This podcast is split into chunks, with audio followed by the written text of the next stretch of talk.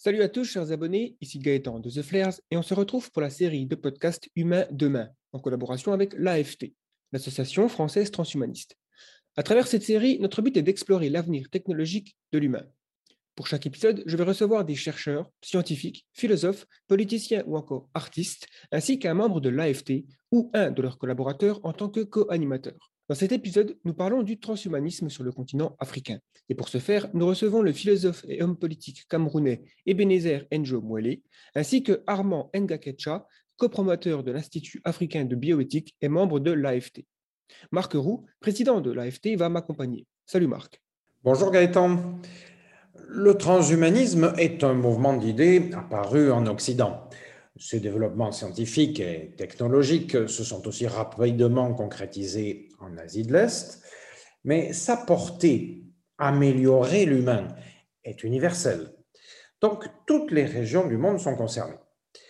Alors, nous avons la chance d'accueillir aujourd'hui le professeur Njo Mwele, qui est à notre connaissance l'un des tout premiers penseurs africains à s'être confronté au questionnement transhumaniste, ainsi que Armand Gakecha, qui est membre de l'équipe dirigeante de l'Association française transhumaniste euh, Technoprop depuis plusieurs années.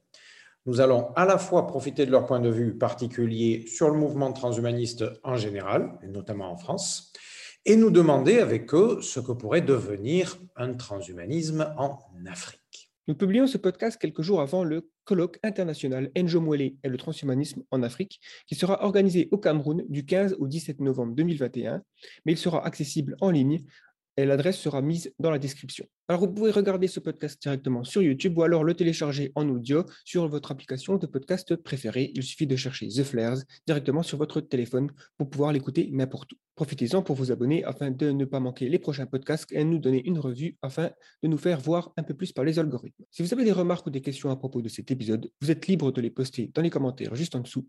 On vous souhaite une bonne écoute. C'est parti.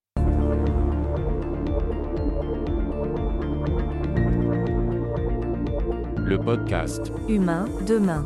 merci à vous d'avoir accepté l'invitation euh, pour parler du transhumanisme et de l'Afrique. Alors, on va parler de beaucoup de choses euh, aujourd'hui. La première question que j'aimerais poser, c'est à professeur Enjo Mwele. Euh, quelle est votre compréhension personnelle du transhumanisme?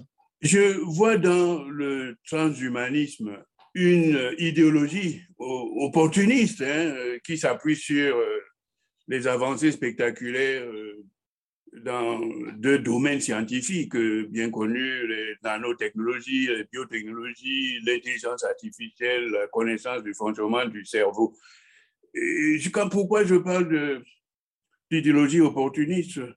Parce qu'effectivement, la science, ce n'est pas récemment qu'elle a commencé à donner des résultats qui ont amélioré euh, grandement la condition de vie de l'homme sur Terre. Euh, comment ne pas évoquer l'invention de la microbiologie? Enfin, la, citation serait vraiment euh, euh, très, très, très fastidieuse. L'ascenseur, les lois de Faraday. Bref, il y a beaucoup de réalisations, d'avancées scientifiques qui se sont produites et qui ne s'étaient pas fait accompagner d'une doctrine philosophique, d'un mouvement philosophique particulier. Tout ce que Descartes et Bacon ont, fait au XVIIe siècle, c'était effectivement d'encourager l'utilisation de la raison pour la connaissance euh, des lois qui permettent à la nature de fonctionner et euh, ça, pour que l'homme devienne maître et possesseur de l'univers.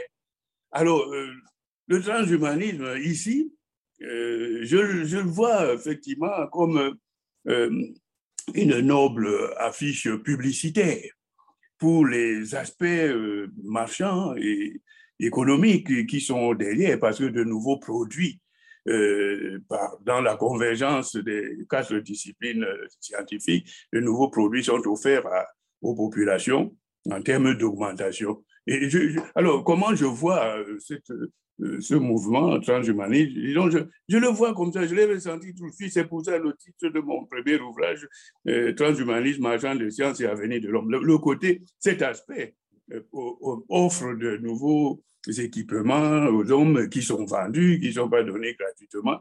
Si vous voulez, c'est ça que j'ai, euh, comme, euh, oui, première idée. Mais il n'empêche, euh, je termine par là la réponse à cette première question, il n'empêche qu'effectivement, je salue grandement le, le fait que le transhumanisme met un accent qui ne doit pas échapper aux Africains, en tout cas sur la recherche scientifique et sur l'importance de la science et des technologies.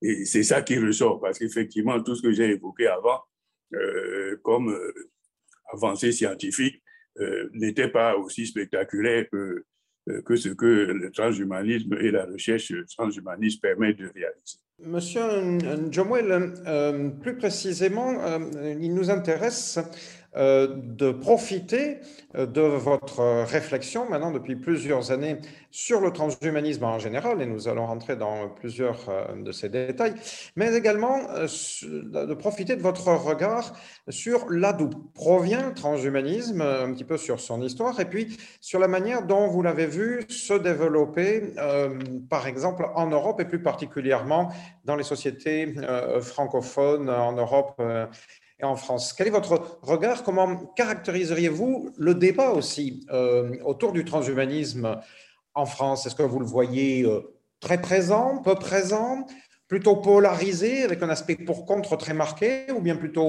apaisé?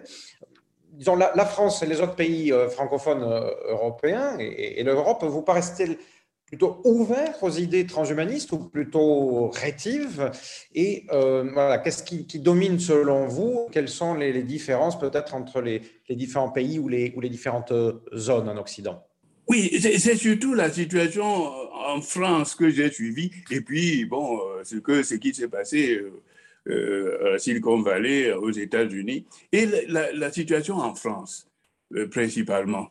Et j'ai remarqué effectivement que les, cet aspect, les enjeux économiques et les enjeux idéologiques, éthiques, euh, se partagent le champ des discussions en France. Et les premiers, les, deux journalistes euh, scientifiques, euh, Sastre, Peggy et, Charles Muller, avaient commencé par créer un site euh, un site Internet. Euh, mais, et, leur attitude était, en fait, le rejet de ce qui venait des États-Unis. En fait, Biafri mettait en, en relief certains projets, programmes euh, radicaux que, qui, venaient de, de, la Silicon Valley. Et bon, ils, ils se sont arrêtés, je ne sais pas pourquoi. Puis vint l'association que vous dirigez, l'association française du transhumanisme, et qui, qui à mon sens, euh, a une attitude équilibrée dans ces choses-là, aussi bien dans l'affirmation du progrès, la nécessité de, de, reconnaître le progrès que ces avancées scientifiques permettent et dont l'homme peut bénéficier, de, devrait continuer de bénéficier, et en même temps la préoccupation éthique, euh, question de savoir jusqu'où on ne doit pas aller trop, loin. Et, ça, ça m'a semblé être la, position équilibrée du transhumanisme, que j'ai retrouvé euh, de, l'association française transhumaniste, euh, que j'ai retrouvé chez deux auteurs que j'ai lus, toi-même, n'est-ce pas euh, Luc Ferry, Jean-Michel Beignet, et Luc Ferry avec sa révolution transhumaniste, nous nous sommes retrouvés, enfin, d'accord sur la nécessité de la régulation, autrement dit, la préoccupation éthique en France, elle, elle, elle, elle me semble prédominante. Et bon, Laurent Alexandre, Laurent Alexandre est l'urologue euh, très admiratif de ce qui se passe aux États-Unis. Et j'ai suivi ce qu'il disait souvent. il regrettait qu'en France, on ne bouge pas beaucoup, qu'il euh, y a comme du retard, que la France est en train de prendre. Et, non seulement il parlait de la France, mais il parlait aussi de l'ensemble de l'Europe. En Belgique, en Allemagne, enfin, on n'emboîte pas le pas et que les, États-Unis, effectivement, au, plan de l'industrie, l'industrie transhumaniste euh, est en train d'échapper à, la France. C'est le point de vue de, Laurent Alexandre, dont j'ai lu aussi les deux ouvrages, La mort de la mort et La guerre des intelligences.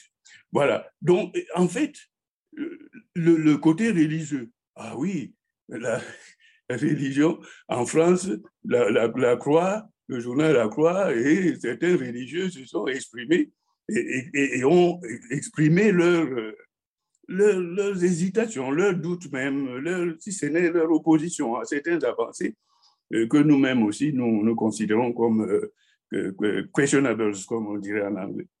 Une question Euh, plus particulièrement euh, à Armand Gatkecha sur ce point de vue donc de personnes qui ont réfléchi sur le, sur le transhumanisme depuis l'Afrique vers, vers l'Europe et plus particulièrement la France. Euh, Armand, il n'y a pas de, mystère. Hein. Tu fais partie de l'équipe dirigeante de l'Association française transhumaniste depuis euh, des années. Donc, tu côtoies depuis longtemps les transhumanistes francophones euh, européens en France et en Belgique. De ton point de vue, qu'est-ce qui caractérise ce transhumanisme francophone en, Europe? Comment tu le vois? Je pense que, et vous l'avez si bien dit Marc, on observe une, grosse distanciation dans l'approche ou dans les approches du transhumanisme, pour parler en termes des transhumanismes plutôt que du transhumanisme. La France, l'Europe, la France, la Belgique en l'occurrence, nous euh, conforte dans une euh, idée que euh, nous avons effectivement plusieurs approches du transhumanisme. Et cette approche-là vise à se démarquer rigoureusement de l'approche euh, qui a émergé euh, à partir des années 80-90 en Californie, donc au niveau de la Silicon Valley. C'est une approche euh, dite, si on suit l'expression de James Hughes, euh, techno-progressiste ou démocratique. Et cette approche vise, et qui est tout à fait particulière, vise à permettre à tous les citoyens du monde, pas seulement les citoyens d'Europe, mais tous les citoyens du monde de bénéficier euh, des euh, progrès de la recherche scientifique et de l'application des technologies, euh, bénéficier de manière égalitaire, c'est peut-être une utopie, mais le technoprogressiste a quand même cette vocation-là à, à, permettre à des citoyens, à des individus, de manière autonome, qui à un moment de l'évolution des technologies pourraient ou auraient envie d'en bénéficier pour améliorer euh, en tout cas leurs conditions de vie ou d'existence. Ce euh, transhumanisme est celui que euh, nous avons observé durant tout notre périple. Hein. en Europe, en France, on a fait plusieurs rencontres intellectuelles à ce sujet. les approches, que ce soit d'un Gilbert Autois, que ce soit d'un Jean-Michel Beignet, que ce soit d'un Luc Ferry, que ce soit de, de Marc Roux, de Didier ou de Jean-Noël Missa. Ce sont des approches qui visent à approcher le transhumanisme avec beaucoup de prudence, à la vérité, avec beaucoup de prudence. Mais euh, au fond, euh, ce que j'ai observé, c'est que, que ce soit en Belgique, que ce soit en France, donc globalement en Europe, au-delà de ce que nous avons perçu qu'au niveau de la réception sociétale ou sociale, il y a comme une espèce de peur. Au niveau aussi euh, de la recherche scientifique, il y a plus ou moins de réticence, mais au niveau euh, de certains intellectuels, de certains philosophes, il y a une, espèce d'optimisme.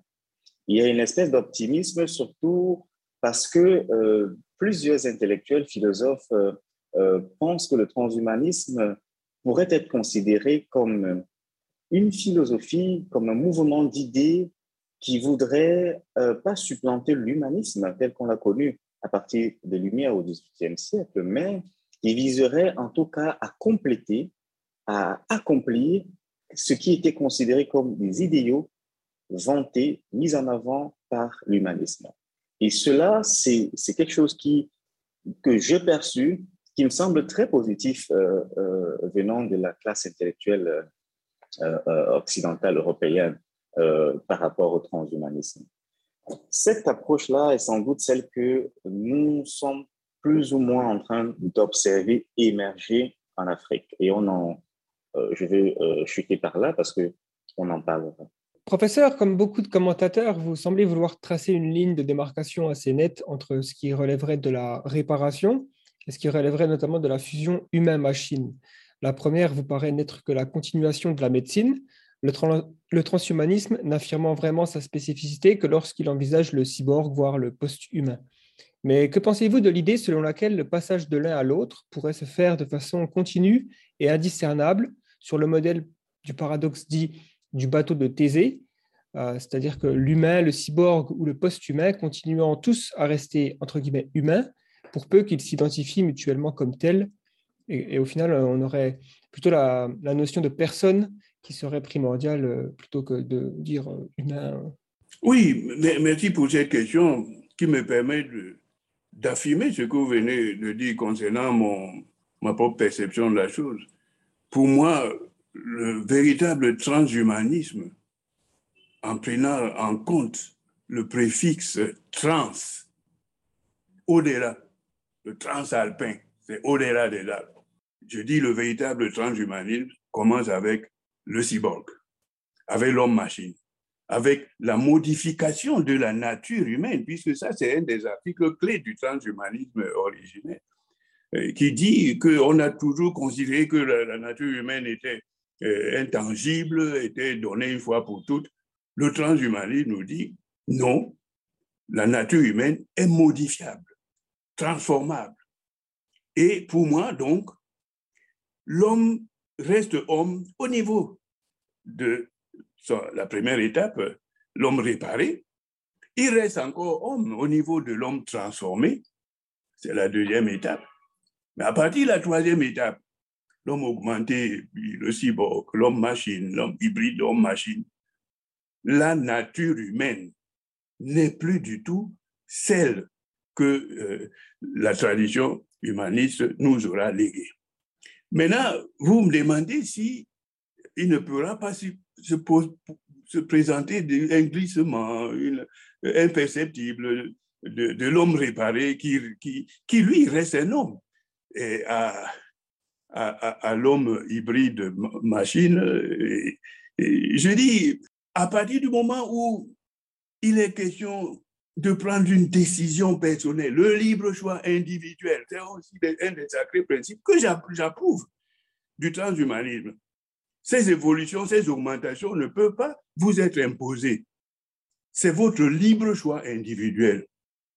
Et le passage imperceptible de l'homme réparé à l'homme augmenté pourrait-il se faire sans le libre choix, sans la décision personnelle? J'en doute. Maintenant, on pourra me, dire, et je pense à ça moi-même, que euh, la loi du milieu pourra jouer. Si beaucoup décident d'aller dans ce sens et qu'on vit dans un milieu où on devient minoritaire en tant qu'homme demeuré homme biologique, peut-être peut-on aussi, euh, par mimétisme, évoluer vers euh, cette transformation. Mais ce ne sera pas imperceptible en réalité. Ce sera par libre choix.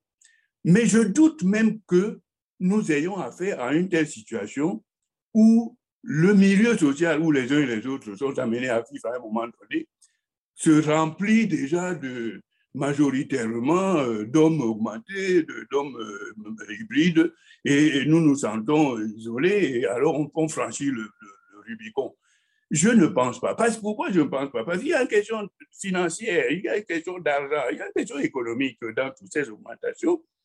Bien sûr, les, ceux qui émettent ces programmes, les Kurzweil et autres, pensent que, euh, nous disent que le prix de ces équipements va diminuer progressivement. C'est possible. Mais ça concerne, ça concerne malgré tout qui?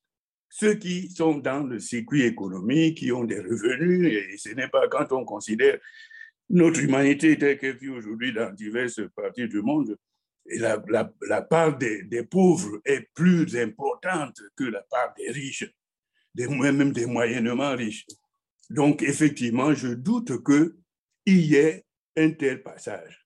Alors, le mythe, la légende du bateau de Thésée, eh oui, est-ce que bon, le bateau est revenu avec un Thésée qui a le, le, Minotaure, euh, l'homme euh, l'homme taureau, d'accord le bateau est OK. On renouvelle les planches en permanence. Est-ce que le même bateau demeure? Je dis que si on considère le bateau comme la nature humaine, puisque la comparaison veut insister sur ce qui change ou ne change pas. Le bateau a-t-il changé En réalité, comme le bateau lui-même n'est pas conscient de ce qu'il a fait, qu'il a accompagné le Thésée dans une grande victoire, c'est dans la tête des gens, c'est dans la tête des autres. Ce bateau qui est au port, sur lequel on a changé beaucoup de planches et qui n'avait pas pris la mer euh, avec cet équipement-là, ce n'est plus le même bateau. Dans la tête de ceux qui ont effectivement euh, euh, élaboré cette, cette légende, le, bateau n'est plus le même. Alors évidemment, pour certains disent c'est le même, d'autres disent c'est pas le même.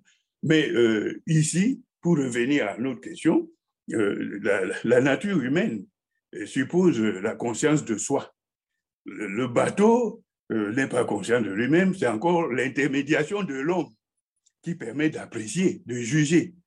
Mais l'homme lui-même, qui est concerné par le changement de nature, considère-t-il, lorsqu'il aura atteint, lorsqu'il se sera fait projeter dans l'espace digital, lorsqu'il sera fait équiper de, neuroprothèses multiples pour se brancher directement, pour devenir un seul neurone avec la machine, est-ce qu'il se sentira encore euh, réellement homme?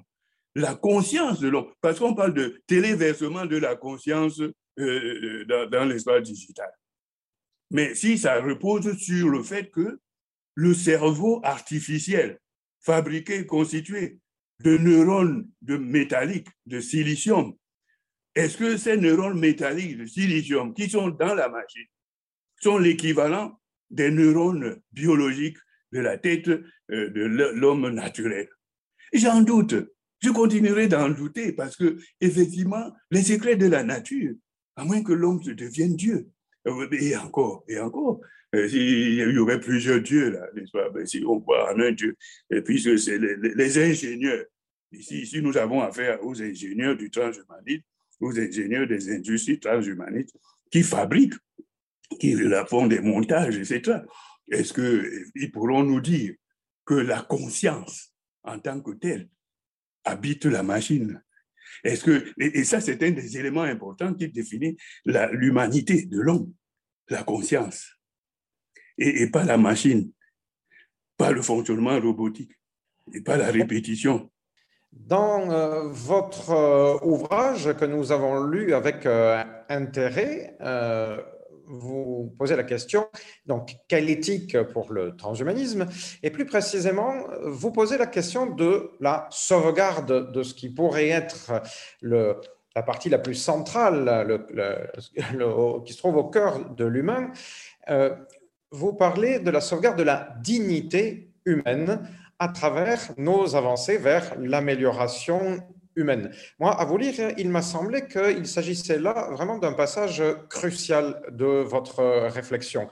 Est-ce que vous pouvez nous en dire davantage À quelles conditions l'humain amélioré par la technologie pourrait, à votre avis, donc conserver sa euh, dignité? Est-ce que, comme enfin vous le, vous, le disiez d'une certaine manière, est-ce que c'est essentiellement une question de discours de l'humain conscient euh, sur lui-même ou euh, est-ce qu'il y a d'autres éléments qui vous paraissent déterminants pour que soit conservée cette humanité? Oui, merci aussi pour cette question. La question de la dignité, et oui, j'ai eu plusieurs fois à répondre aux préoccupations de, mes étudiants sur cette dignité. Qu'est-ce qui fait la dignité de l'homme? Ben oui, euh, je réponds d'abord à cette conception. Qu'est-ce que j'entends par dignité? Pour voir si elle peut se maintenir. La dignité de l'homme réside en quoi?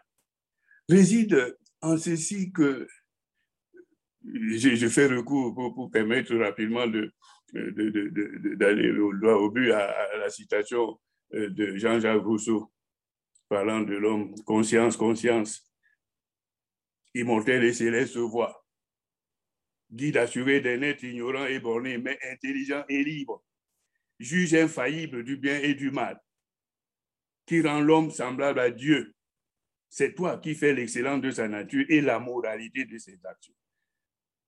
Voilà la conscience tel que Rousseau l'a présenté et tel que personne ne l'a contredit, sauf peut-être euh, les matérialistes. Mais euh, cet aspect, la liberté, la dignité, qui veut qu'effectivement, même lorsqu'on a perdu son autonomie, parce que l'autonomie fait partie de cette dignité, chez les personnes âgées, qu'est-ce qui se passe? Ils ont encore la possibilité de décider de mettre fin à leur vie. Et c'est ça, c'est liberté. La liberté du prisonnier qui peut être maltraité comme on veut, mais qui écrira un livre en prison. C'est ça, la, dignité de l'homme se réfugie dans cette créativité, dans cette, ce qu'on ne peut pas lui enlever. Et il y a dans un État américain, l'Oregon, une loi, la, DEF, euh, la, DEF, euh, la Act, euh, Dignity, Dignity DEF Act, en quelque sorte la, mort pour sauvegarder sa dignité. Et, l'Oregon, l'État d'Oregon, cette loi qui permet aux hommes qui n'en veulent plus, qui ne peuvent plus supporter leur souffrance, la perte de la de, oui, de, de, l'émission dans leur intimité, les toilettes qu'on leur fait, etc. Certains disent, mais écoutez, ça, ça va. Le fait qu'ils conservent la décision d'arrêter ou de ne pas arrêter est le refuge de cette dignité. Qu'on retrouve, je donne encore un autre exemple l'esclavage, les Noirs ont été transférés, vendus pour les plantations de, coton aux États-Unis. Ils ont, on, leur a, on a piétiné leur dignité d'une certaine manière. Mais qu'est-ce qu'ils ont pu monter de, cette, de la créativité de ce dont je parle, n'est-ce pas, qui est le propre de l'homme? Ils ont inventé le jazz, tout en étant dans cette condition d'asservi. Et je dirais la même chose de ce que ce qu'on a fait euh, des, Juifs dans l'Holocauste. Est-ce que ça a enlevé à ceux aux survivants la capacité de, créativité? C'est cela qui me paraît être cette dignité. Qui, se perd donc à quel moment? Puis cela, maintenant, la question, après avoir dit ce que je, mets sous le mot dignité, qu'est-ce que je peux dire de, la sauvegarde de cette dignité? Cette dignité se perd lorsque l'homme devient automate, lorsque l'homme devient robot. Il est prévisible à milieu. Il n'a plus ce secret. Il n'a plus ce jardin secret. En fait, la dignité, c'est ça, le jardin secret. Ce jardin secret qui est le lieu où se labore, où l'être humain, dit humain, peut continuer de créer, de créer sa voix, de chercher sa voix, y compris en se supprimant. Évidemment, euh, euh, si, on est chrétien, si on est religieux, on peut dire, on sait qu'on condamne le, le, suicide, etc. Mais ça ne supprime pas le fait que l'être humain est humain et capable de, par sa dignité, de dire, moi, j'en ai marre, j'en ai assez de vivre une vie de médiocre et de, de, punir, de, effectivement de maltraiter, etc. Et il met fait dans sa vie. Alors donc, le passage au cyborg, le passage à l'hybride homme-machine, sauvegarde-t-il cette dignité, cette liberté? Empêche-t-il l'être humain de devenir un automate? Quand l'être humain devient quelqu'un qui, même pour choisir son âme on sait qu'il y a des, des plateaux, des plateformes, des forums où effectivement, euh, grâce à l'intelligence artificielle, des candidats, des gens qui cherchent à se marier ou cherchent des amis, eh bien oui, grâce à l'intelligence artificielle, on leur sélectionne les gens et puis finalement, on choisit pour eux. Ça, lorsqu'effectivement cette étape se généralisera, que grâce à l'intelligence artificielle, à d'autres techniques euh, mises au point, la, la libre décision d'un être humain peut être remplacée par le choix de, de, de, de l'algorithme. C'est qu'on voit déjà avec l'histoire des, des, projets, n'est-ce pas, de, robots juges. Le robot juge, euh, on imagine un robot juge qui vient prononcer des verdicts, etc. Et comme je, je l'ai écrit, imaginons un robot juge qui, puisque c'est un robot, il peut être fait comme un âne, et l'âne est là euh, sous forme de robot intelligent, et c'est lui qui prononce les condamnations concernant des êtres humains. C'est là la déchéance. Lorsque on transforme l'homme, lorsqu'on enlève à l'homme la capacité de juger par lui-même, même au plan esthétique, et quand on dit, euh, oui, le, beau, le beau, le beau, on assemble, on donne plusieurs éléments à l'algorithme pour que l'algorithme décide effectivement de ce qui, euh, en comparant des tableaux, lequel est le plus beau. Est-ce que c'est l'algorithme peut se mettre à la place de l'être humain pour dire que ce tableau-ci me plaît plus que l'autre?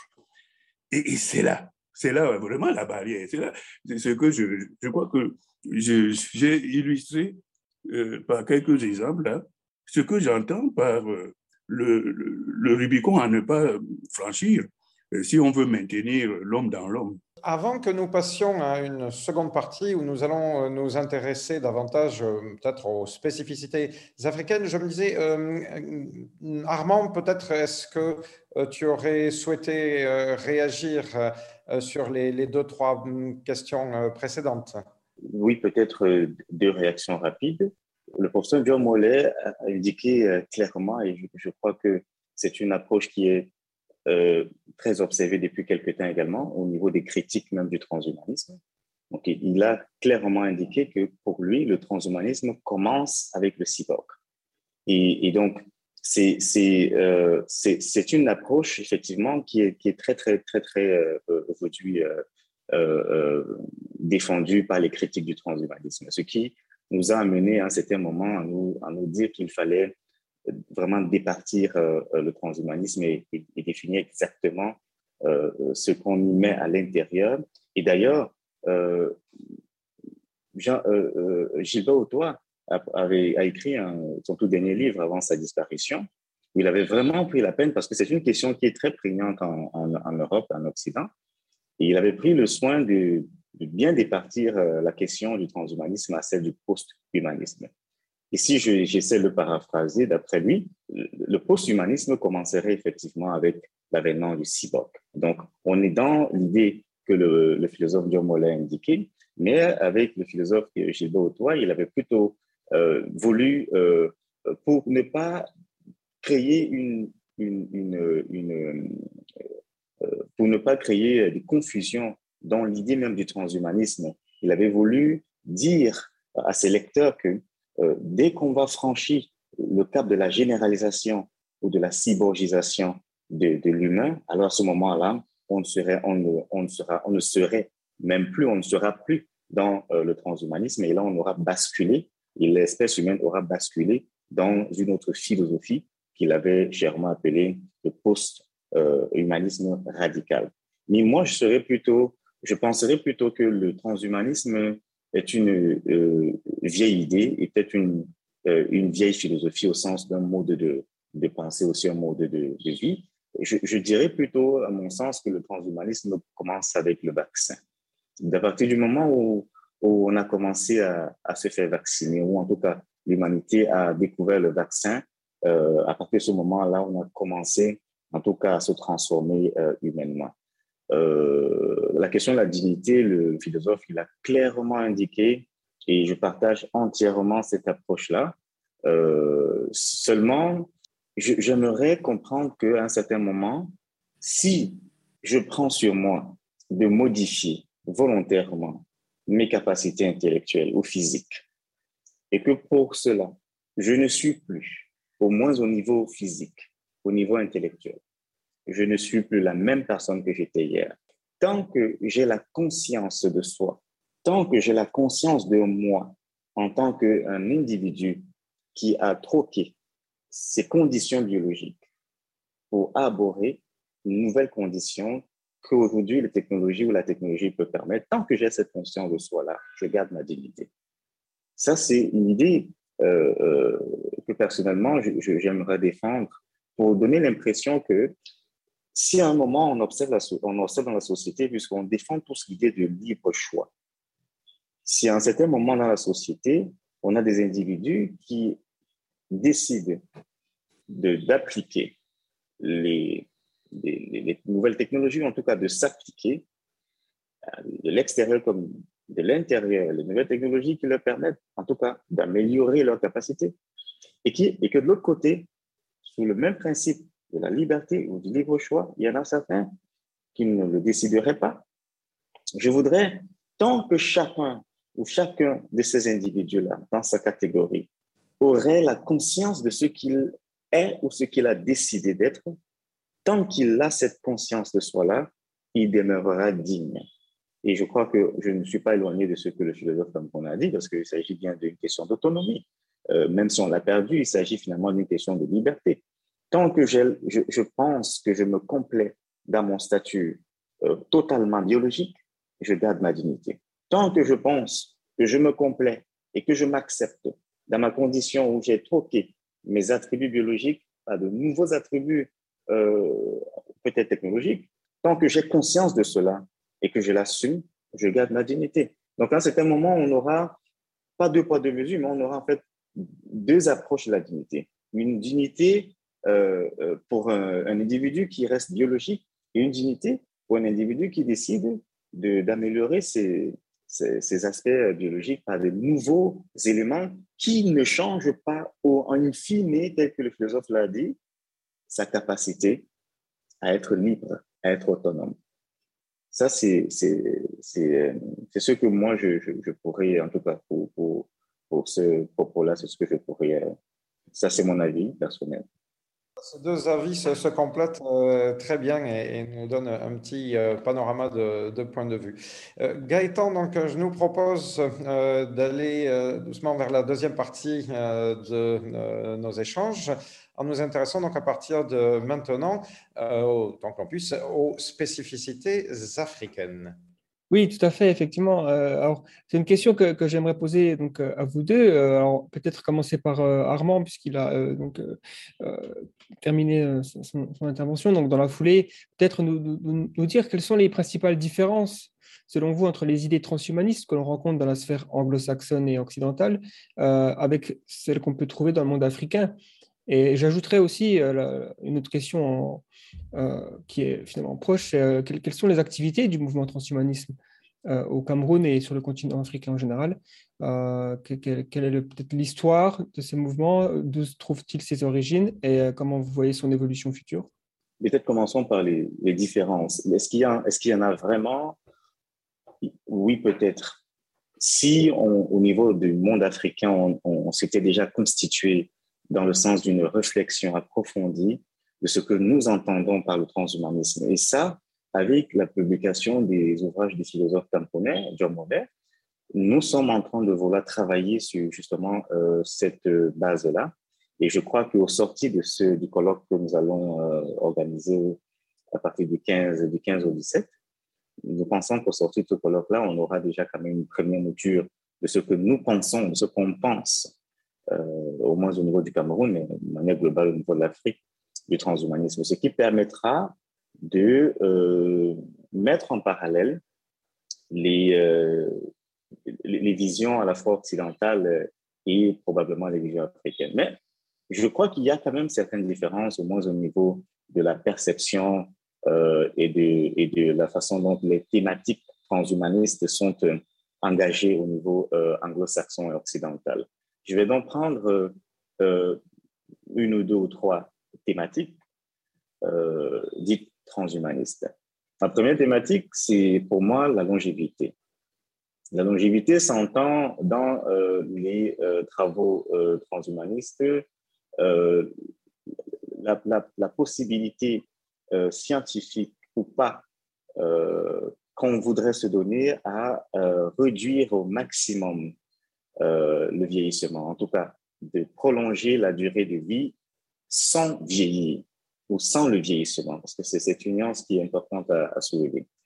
Euh, euh, il y a beaucoup de, laboratoires, il y a beaucoup de sociétés. Je, salue euh, les travaux de, de Aubry de Gouy et de Didier Cornell et d'autres longévitistes qui travaillent à, mettre sur pied des théories scientifiques qui démontrent que on peut aujourd'hui réduire le vieillissement cette, cette thématique-là, transhumaniste, obéit à un schéma de pensée propre à la société occidentale. Elle ne peut pas forcément euh, s'intégrer de manière euh, absolue au niveau du monde africain. Pourquoi? Parce que, euh, je ne dirais pas plus, le philosophe Camerounais Mollet va sans doute me corriger ou approfondir ce propos-ci. Alors, au niveau de l'Afrique, euh, la question du vieillissement ou la longévité est tout à fait particulière parce que elle n'est pas qu'une question sociale. Elle est une question anthropologique, euh, culturelle et traditionnelle assez forte et prégnante en Afrique. nous, je ne suis pas sûr que le monde africain va forcément intégrer immédiatement euh, les théories, en tout cas peut-être les applications euh, qui permettraient de euh, prolonger la vie. Prolonger la vie, oui, mais à cela, à éviter le vieillissement, je ne suis pas très certain. Pourquoi? Parce que la, donnée biologique du vieillissement est perçue culturellement en Afrique comme comme une, une, une, réalité très importante pour la structuration des sociétés traditionnelles. Vieillir et bien vieillir en Afrique est le signe d'une, entre guillemets, entre guillemets, je dis bien, bénédiction pour la personne, pour son clan, mais surtout pour la société. En Afrique, on a plus besoin à un certain moment de vieux parce qu'ils incarnent une espèce de sagesse que euh, euh, une autre génération ne peut pas posséder si elle n'est pas arrivée à ce moment-là. Et donc, travailler sur le paradigme de la réduction du vieillissement serait, euh, en tout cas, bafouer ce qui constitue même l'un des socles, des piliers structurants, traditionnels, philosophiques, spirituels de l'Afrique. Et donc, je pense que c'est une différence au niveau de l'approche qui va euh, sans doute meubler la réflexion au niveau de l'Afrique. On va tenter de travailler sur la question de la longévité telle que nous, en Afrique, on, voudrait la voir, sans que cela n'empiète sur comme j'ai indiqué, le socle euh, anthropologique, culturel, traditionnel, spirituel africain. Si demain on n'a plus de vie en Afrique, on n'aura plus d'ancêtres. Parce que pour devenir ancêtre, il faut avoir été vieux ou vieillard ou patriarche chez nous. On n'est pas patriarche à, à, à, 50 ans ou, vieux à 50 ans. Et, donc, il va falloir travailler sur ce paradigme-là, peut-être vieillir, mais vieillir en demeurant euh, alerte, en demeurant, en demeurant en bonne santé, mais euh, vieillit quand même. Le deuxième thème ou la, deuxième thématique euh, euh, transhumaniste sur laquelle je pense aussi qu'il y aura une bonne réception au niveau du monde africain, c'est l'augmentation des capacités intellectuelles. Vous savez que, et ça je ne dis pas quelque chose qui est incohérent, au niveau de la recherche scientifique, euh, au niveau de la proposition en termes de recherche scientifique mondiale, l'Afrique n'en produit en, réalité que 2%. Et ça, c'est un problème.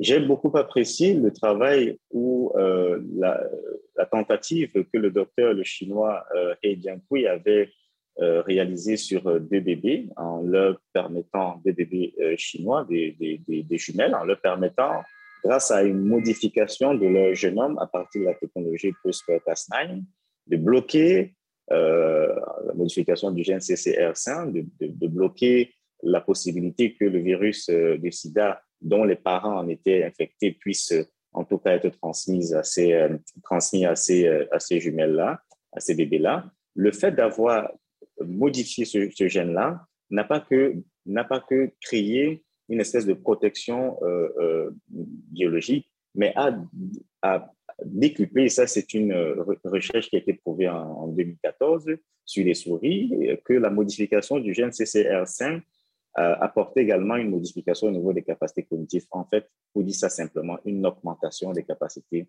cognitives.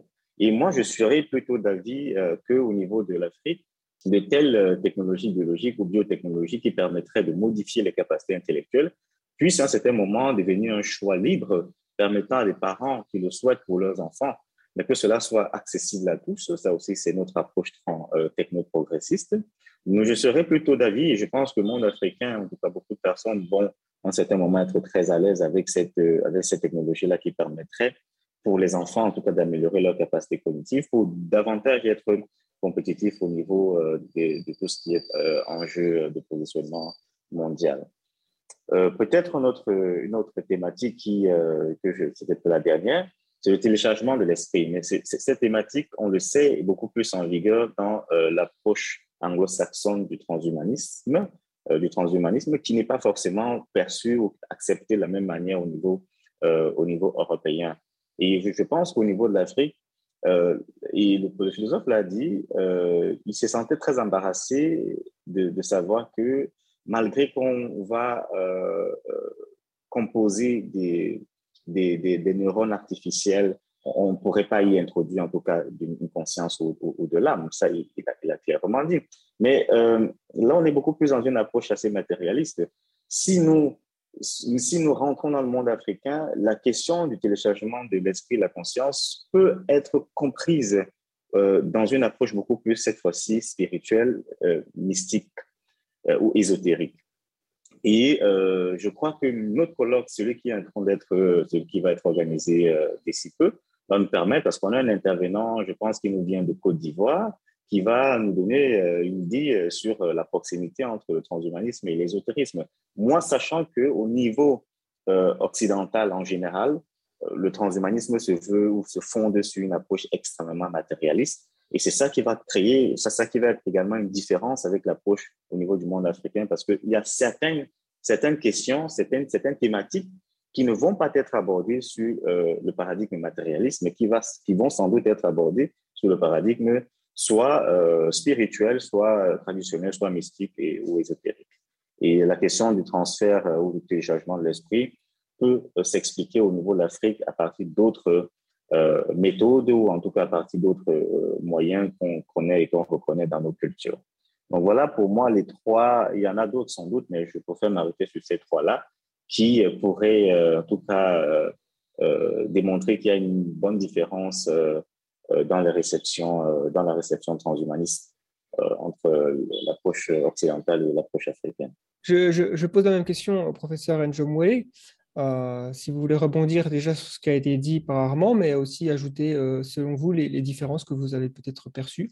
Quand nous parlons de l'Afrique, il y a l'Afrique des intellectuels, l'Afrique de ce que nous sommes là, enseignants, chercheurs, etc. Et l'Afrique populaire, donc, au niveau de l'Afrique euh, des intellectuels, l'Afrique de ceux qui se sont intéressés à la doctrine transhumaniste, ceux qui lisent, je dois dire qu'effectivement, à ce niveau-là, je ne verrai pas de grande différence entre les débats qu'il y a en Occident, là où le transhumanisme est né, et l'Afrique l'Afrique des intellectuels, l'Afrique des penseurs, l'Afrique de ceux qui lisent, qui vont dans les livres, qui prennent connaissance de ce qu'est le transhumanisme. Il n'y aura pas de grande différence parce que ce sera des pour ou contre l'introduction des dimensions éthiques. L'éthique est la même. Quand on parle éthique, il n'y a pas une éthique africaine. L'éthique, c'est par rapport à la société des hommes qui vivent, qui doivent respecter des règles et des règles adoptées d'un commun accord les enjeux, les enjeux économiques, les enjeux éthiques, idéologiques, au niveau des intellectuels, la chose doit se passer en Afrique comme elle se passe en Occident. Je viens de, j'ai évoqué tout à l'heure le débat français. Eh bien oui, qui montre que d'un côté, il y a ceux qui, ceux qui se soucient effectivement de la sauvegarde de l'homme, de l'homme dans l'homme. Il y a ceux qui veulent tirer leur épingle du jeu tout de suite et et aller dans l'exploitation des marchés ouverts de tel ou tel euh, nouveau produit. Donc, globalement, c'est cela. Maintenant, l'Afrique de peuple, l'Afrique populaire, effectivement, elle ne sait pas ce le ce que c'est que le transhumanisme. Ce sont ces intellectuels qui en débattent, qui devront véhiculer et amener ces questions devant euh, l'auditoire, devant les débatteurs. Et de quoi peut-il s'agir ici? Je vais simplement rappeler que lorsqu'en Afrique se sont posés les premiers avions, la réaction de l'observateur, du curieux aux aéroports, c'était Ah, la sorcellerie des Blancs. Voilà comment on a interprété ça, la sorcellerie des Blancs. Et c'est sur le mot sorcellerie que je, je vais m'arrêter parce qu'effectivement, la perception des performances que la science et la technologie permettent de réaliser, eh bien, au niveau du, de l'Africain, du, peuple, c'est la sorcellerie. Ça veut dire qu'effectivement, les effets, l'obtention de certains résultats euh, importants qui, qui sont épatants sont vus du côté africain sous un prisme magico-religieux. Bon, qu'est-ce que ça permet? Ça permet, à mon sens, de dire que le transhumanisme ne peut être que bien reçu dans la mesure où le désir de puissance est partout. Le désir de puissance existe en Afrique. Et c'est pour ça qu'on admire, on applaudit ceux qui réussissent. On dit c'est la, sorcellerie des Blancs. Et si effectivement le transhumanisme vous dit, vous pouvez devenir super puissant, Vous pouvez augmenter vos capacités. Vous pouvez passer euh, tant d'heures sous l'eau sans, sans, avoir euh, de faire venir l'oxygène. Vous pouvez, vous pouvez voir la nuit comme un chat. Vous pouvez écouter, euh, etc., etc. Ah, là, comment l'Africain peut-il se trouver étranger à tout ça? Il est habité par ce rêve de devenir un super-homme. Donc, effectivement, le, bon accueil, les intellectuels, qui auront donc à entrer en contact avec le peuple pour parler du transhumanisme, n'auront pas du mal à leur dire, ben, écoutez, ici nous avons la science, la science démocratique, ouverte à tout le monde. Dans la tradition africaine, ce n'était pas donné à tout le monde. Depuis l'Égypte antique, c'était les écoles de mystère. On les appelait comme ça, écoles de mystère, qui sont en Afrique subsaharienne, en Afrique jusqu'à aujourd'hui, des sociétés initiatiques qui ne sont ouvertes qu'à des privilégiés, des fils de nobles et autres, ceux, qui ont fait la preuve, ceux dont les parents et autres personnes jugent que ils ont beaucoup plus de capacité de bienfaisance que de malfaisance. C'est pour cela que dans cette tradition africaine où on ne donnait pas le, savoir qui est une puissance, le savoir c'est pouvoir, L'Afrique a connu ça depuis toujours et estime qu'effectivement, on ne peut pas mettre entre les mains de tout le monde un savoir qui peut permettre à tout le monde de faire du mal comme de faire du bien. Alors, cette étape doit être franchie. Voilà, dans ma vie, j'évoque ça pour dire qu'effectivement, le discours à tenir à l'Africain traditionnaliste, et moi je l'ai tenu à certains de mes collègues qui sont des égyptologues, qui font toujours renvoi à l'Égypte, etc. Je leur ai dit, ben oui, aujourd'hui, nous avons à faire face à une évolution qui nous demande de prendre pied dans la, la marche du monde et d'apporter notre contribution dans cette marche euh, de l'évolution des connaissances et des sciences. Donc voilà, il y a donc en Afrique, le savoir n'était pas démocratique. Maintenant, le savoir tel qu'il vient par le transhumanisme est démocratique, ouvert à tout le monde. Et c'est pour cela que moi j'insiste dans ce livre que, sur le fait qu'aujourd'hui en Afrique, le pouvoir d'État doit jouer son rôle. Parce que ce ne sont pas les sociétés privées du genre euh, euh, Google que, qui n'existent même pas en Europe. Je, me souviens, euh, Laurent Alexandre est en train de déplorer cela. Ce ne sont pas sur nos sociétés privées que nous pouvons compter pour effectivement faire la justice. Les sociétés privées penseront surtout à la rentabilité de leurs investissements, etc. Voilà, et c'est normal, n'est-ce pas, dans l'économie euh, libérale capitaliste. Or, dans une Afrique où la pauvreté triomphe, et faire en sorte que les inégalités deviennent encore plus sauvages, qui peut être l'arbitre dans tout ça? C'est le pouvoir d'État. Et j'insiste sur cette notion parce que les gardiens des valeurs, les gardiens de l'échelle des valeurs, ce sont ces intellectuels et surtout les responsables politiques. C'est pour cela que c'est le responsable politique qui sait que il faut veiller à ce que les inégalités ne soient pas ce qu'elles peuvent devenir si on laisse faire, comme dans le jeu de la jungle c'est le pouvoir d'État qui doit donc organiser et, veiller à ce que les cabinets d'augmentation qui doivent se créer en Afrique soient des cabinets qui peuvent recevoir tout le monde. S'il faut créer des fonds spéciaux, des fonds spéciaux pour aider les faibles, effectivement, ce n'est que l'État qui peut faire ça. Voilà comment je vois la spécificité moderne, la spécificité qui peut être introduite ici dans l'acceptation, dans la réception. Ce que je viens de dire, va dans le centre que j'ai défendu dans le quai éthique pour le transhumanisme, des, des hommes augmentés, des postes humains demain en Afrique. Oui, j'ai répondu oui, mais à condition qu'effectivement ça soit encadré, comme je viens de le dire. N'est-ce pas? Voilà, donc, et effectivement, pour me résumer ces questions, la différence, il faut faire le distinguo entre les intellectuels qui discutent, qui sont, qui sont informés, qui ont lu plein de livres, etc., et le commun des hommes en Afrique, comme l'homme de la rue en Afrique, qui n'a pas lu quoi que ce soit sur le transhumanisme, mais qui vit avec ces valeurs qui sont toujours là. Qui c'est qui peut effectivement entraîner que certaines de ces valeurs euh, soient abandonnées, euh, que de nouvelles valeurs entrent. C'est le politique. C'est le politique. Encore une petite démonstration de ce que je dis quand je souligne le rôle du politique. Qu'est-ce qui se passe dans le monde occidental quand on voit effectivement l'introduction de nouvelles valeurs et, qui sont quoi? Euh, Oui, qui sont qui, qui, passent par, par les assemblées, qui passent par le Parlement, qui passent par les lois. Et qui c'est qui soumet des propositions de loi, des projets de loi au Parlement? C'est le pouvoir politique. Et quand le pouvoir politique a soumis un, projet de loi qui passe, et, il devient, il, consacre l'introduction d'une nouvelle valeur dans des valeurs modernes de, de dites sociétés. Et c'est pour ça qu'en Afrique, nous, on a des problèmes. Je ne parle en sortant un peu de problème de transhumanisme.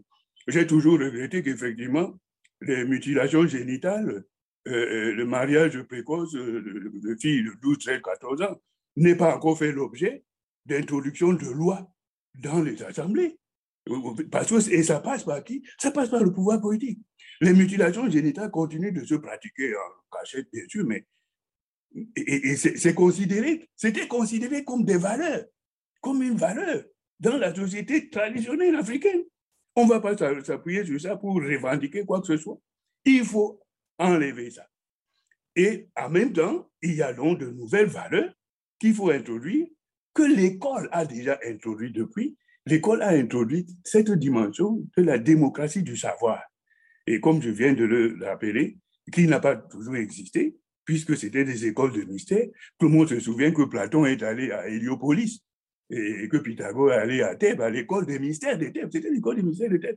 Et c'est là qu'ils ont, associé à d'autres euh, Africains de l'époque, euh, pris des connaissances euh, qui n'étaient pas données à tout le monde.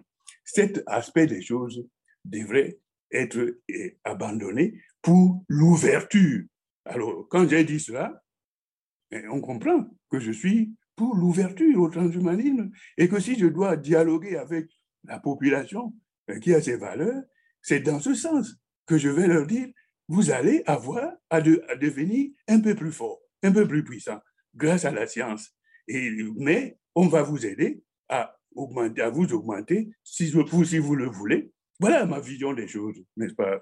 Je vous propose de euh, revenir euh, sur euh, quelques-unes des spécificités que Armand Gakecha a, signalées tout à l'heure pour nous donner également d'autres éclairages. Je, pensais à une autre, enfin une hypothèse complémentaire à propos de la, question ou de la contradiction possible entre la perspective proposée par les transhumanistes donc d'une longévité radicale, euh, ce que euh, nous appelons souvent une amortalité, donc l'idée de vaincre notamment le, vieillissement.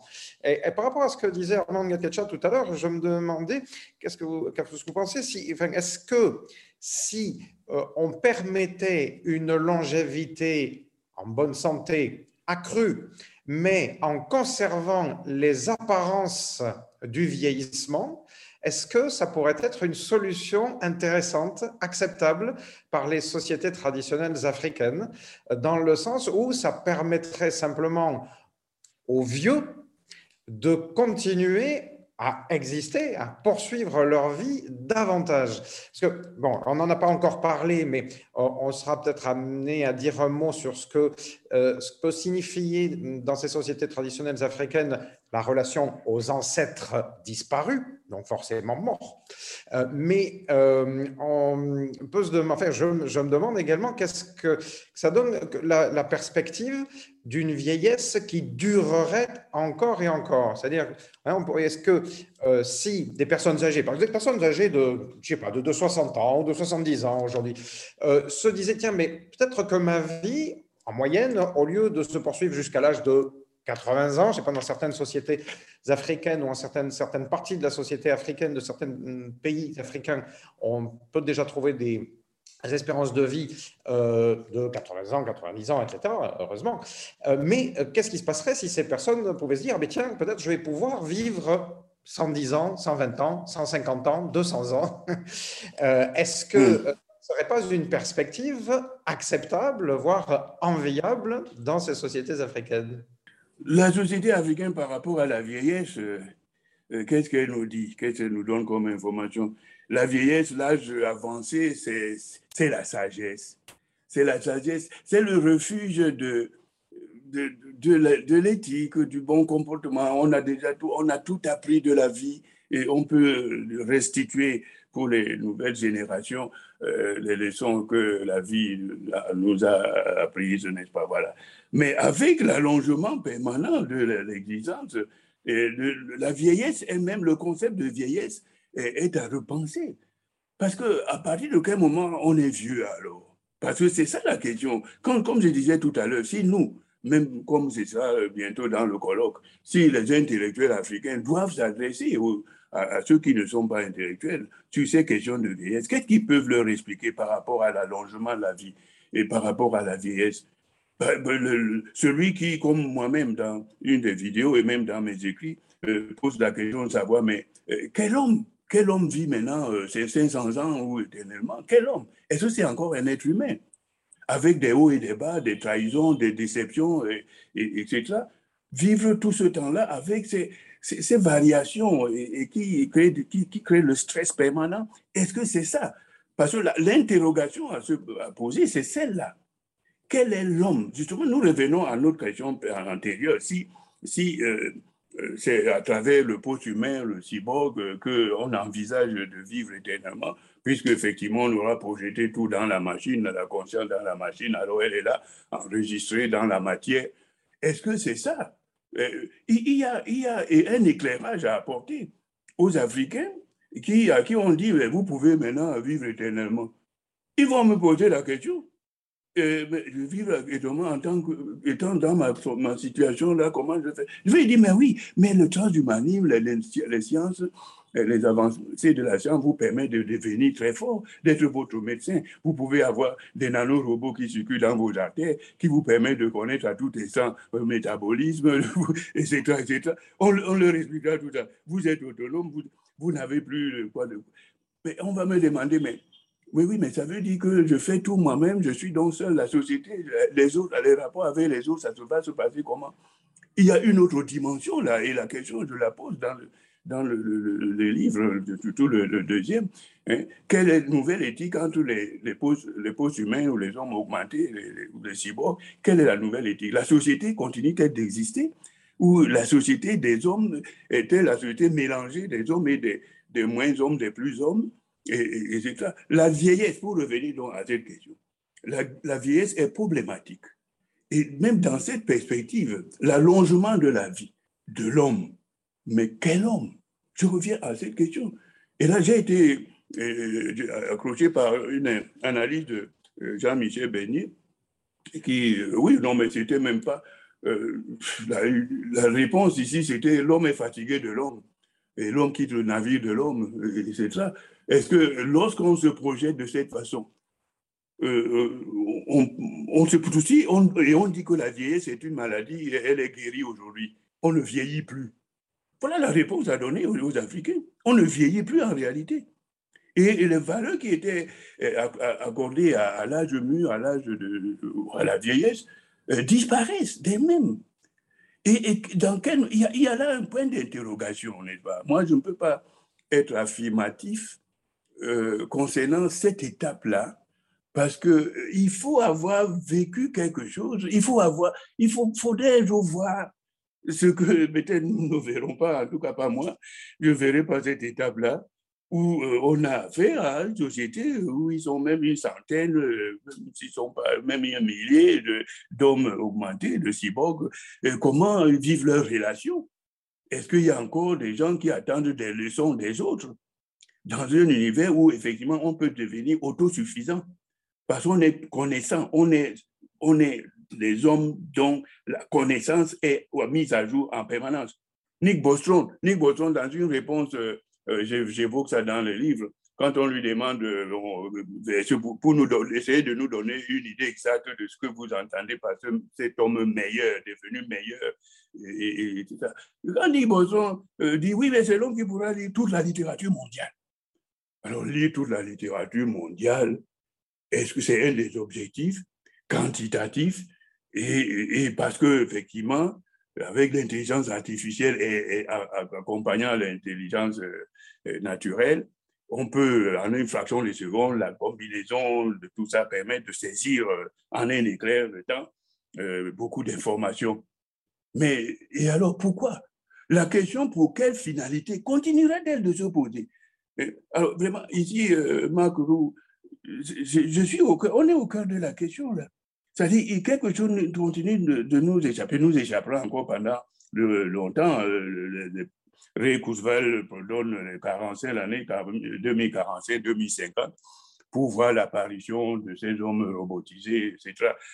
Bon, nous n'y serons peut-être pas, peut-être vous, mais pas moi. Et, et, serait intéressant de, de vivre l'expérience. Là maintenant, au plan théorique, je me limiterai à ça. Je dirais simplement que ben, la vieillesse, c'est un concept qui aura disparu.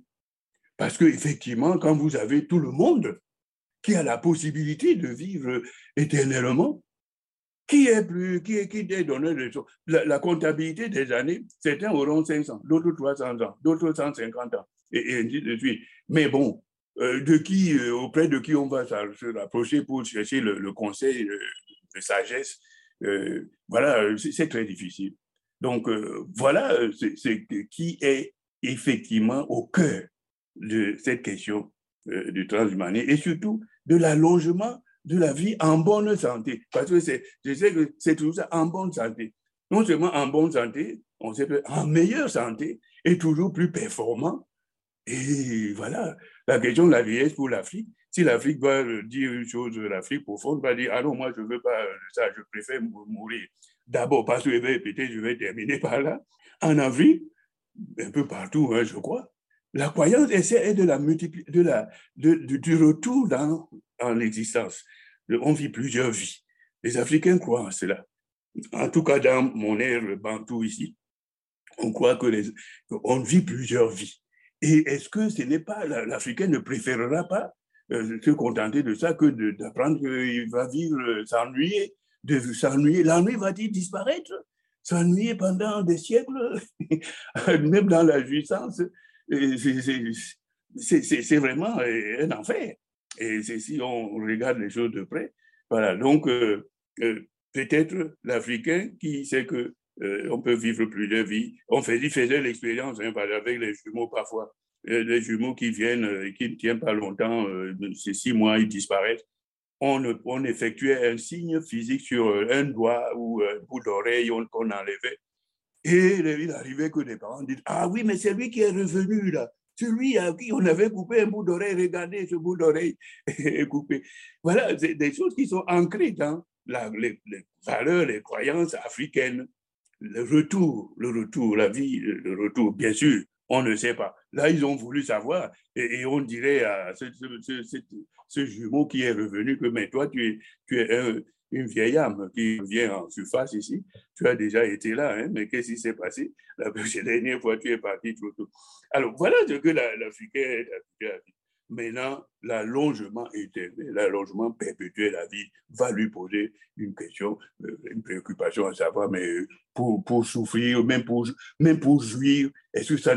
Oh, oui, quand on parle de jouissance, c'est toujours la jouissance dans la manière humaine, où il y aura une jouissance et des plaisirs d'une nature autre. Voilà des questions qui se posent effectivement.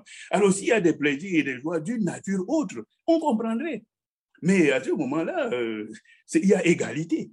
Il y, aurait une égalité quelque part de, des vivants éternels et, peut-être pas de dialogue, peut-être pas de communication, parce que qui, qui donnerait des, des, leçons à, qui que ce soit, n'est-ce pas? Pour euh, poursuivre dans cette direction, euh, je vais m'adresser à Armand Gakecha. Armand, tu, peux réagir bien sûr à ce que vient d'avancer le, professeur Njomwele, mais je voulais que nous allions également vers une autre, peut-être peut-être hein, spécificité, je, tu vas nous le dire, vous allez le dans le, justement le rapport ben, finalement au, cyborg, à, à, travers ce dont tu nous avais parlé il y a quelques années. Je me rappelle que tu nous avais présenté un, article qui décrivait un mythe apparemment présent au Cameroun euh, qui est appelé le MVET. Est-ce que tu peux nous dire de quoi il s'agit et en quoi est-ce que l'existence d'un tel mythe dit quelque chose sur la capacité de la société camerounaise à interpréter la pensée transhumaniste dans la relation alors entre l'humain et euh, l'outil, ou voire la machine Tout à fait. C'est un article qui avait été euh, et qui est d'ailleurs disponible sur euh, le site de Technoproc. je crois également qu'il est disponible sur le site de, de l'IEP, l'Institut IEET, pour ceux qui, vont, ceux qui souhaitent aller le lire. Il avait été fait en deux versions, il une version assez courte, une version plutôt euh, académique.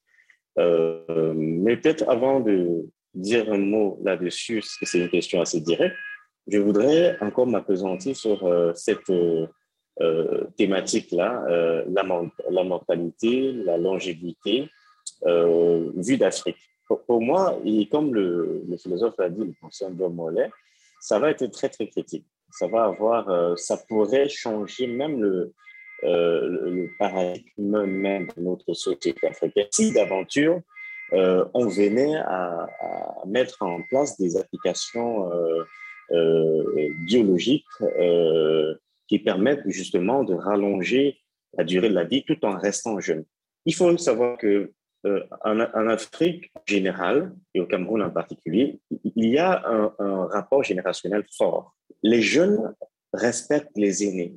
Et un aîné a la possibilité, il n'a pas besoin forcément d'appartenir au même, euh, à la même famille, au même clan que le jeune, mais il a la possibilité ou la capacité sur notre plan de proférer ce qu'on peut appeler peut-être des malédictions contre un jeune dont il se serait révélé euh, sinon euh, arrogant, sinon prudent.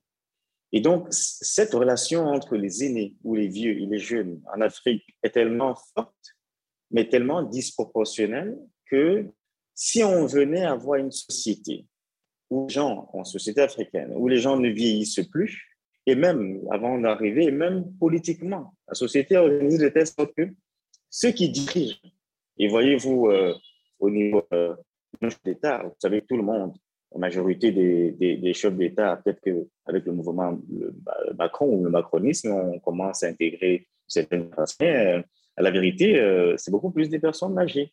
La classe dirigeante, le pouvoir exécutif, on a beaucoup plus des âgés. Les dirigeants de société, c'est beaucoup plus des personnes âgées, la majorité.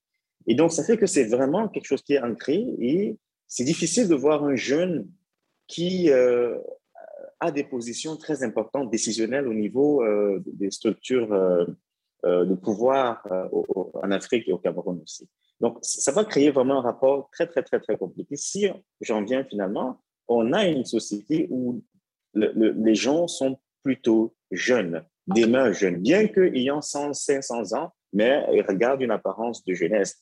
J'ai l'impression que euh, ce juvénisme-là, ou cette juvénisation de, juvénisation de la société africaine pourrait en tout cas changer la manière dont euh, de la manière dont euh, euh, les rapports se sont toujours tissés. Moi, je, voudrais me demander si est-ce que cette société-là ne sera pas peut-être taxée d'immature parce que la jeunesse en Afrique est synonyme d'immaturité, finalement. Est-ce que on n'aura pas l'émergence d'un mouvement dit le jeunisme euh, africain comme revendicatif, un peu comme aujourd'hui avec le féminisme. Est-ce qu'à un certain moment, euh, il n'y aura pas cette revendication-là de gens dont finalement qui sont restés trop jeunes, qui n'ont pas vieilli, mais dont au niveau de la société, ils n'ont toujours pas une place parce qu'on estime qu'effectivement, ils doivent vieillir physiquement. Est-ce qu'il n'y aura pas l'émergence de ce, de, ce euh, jeunisme radical-là? Ça, je ne sais pas. Mais je pense que si on vient à, même à, à 10-20% euh, d'une société africaine où les gens sont en train de vieillir, mais demeurent jeunes, il y a vraiment un changement qui va s'opérer.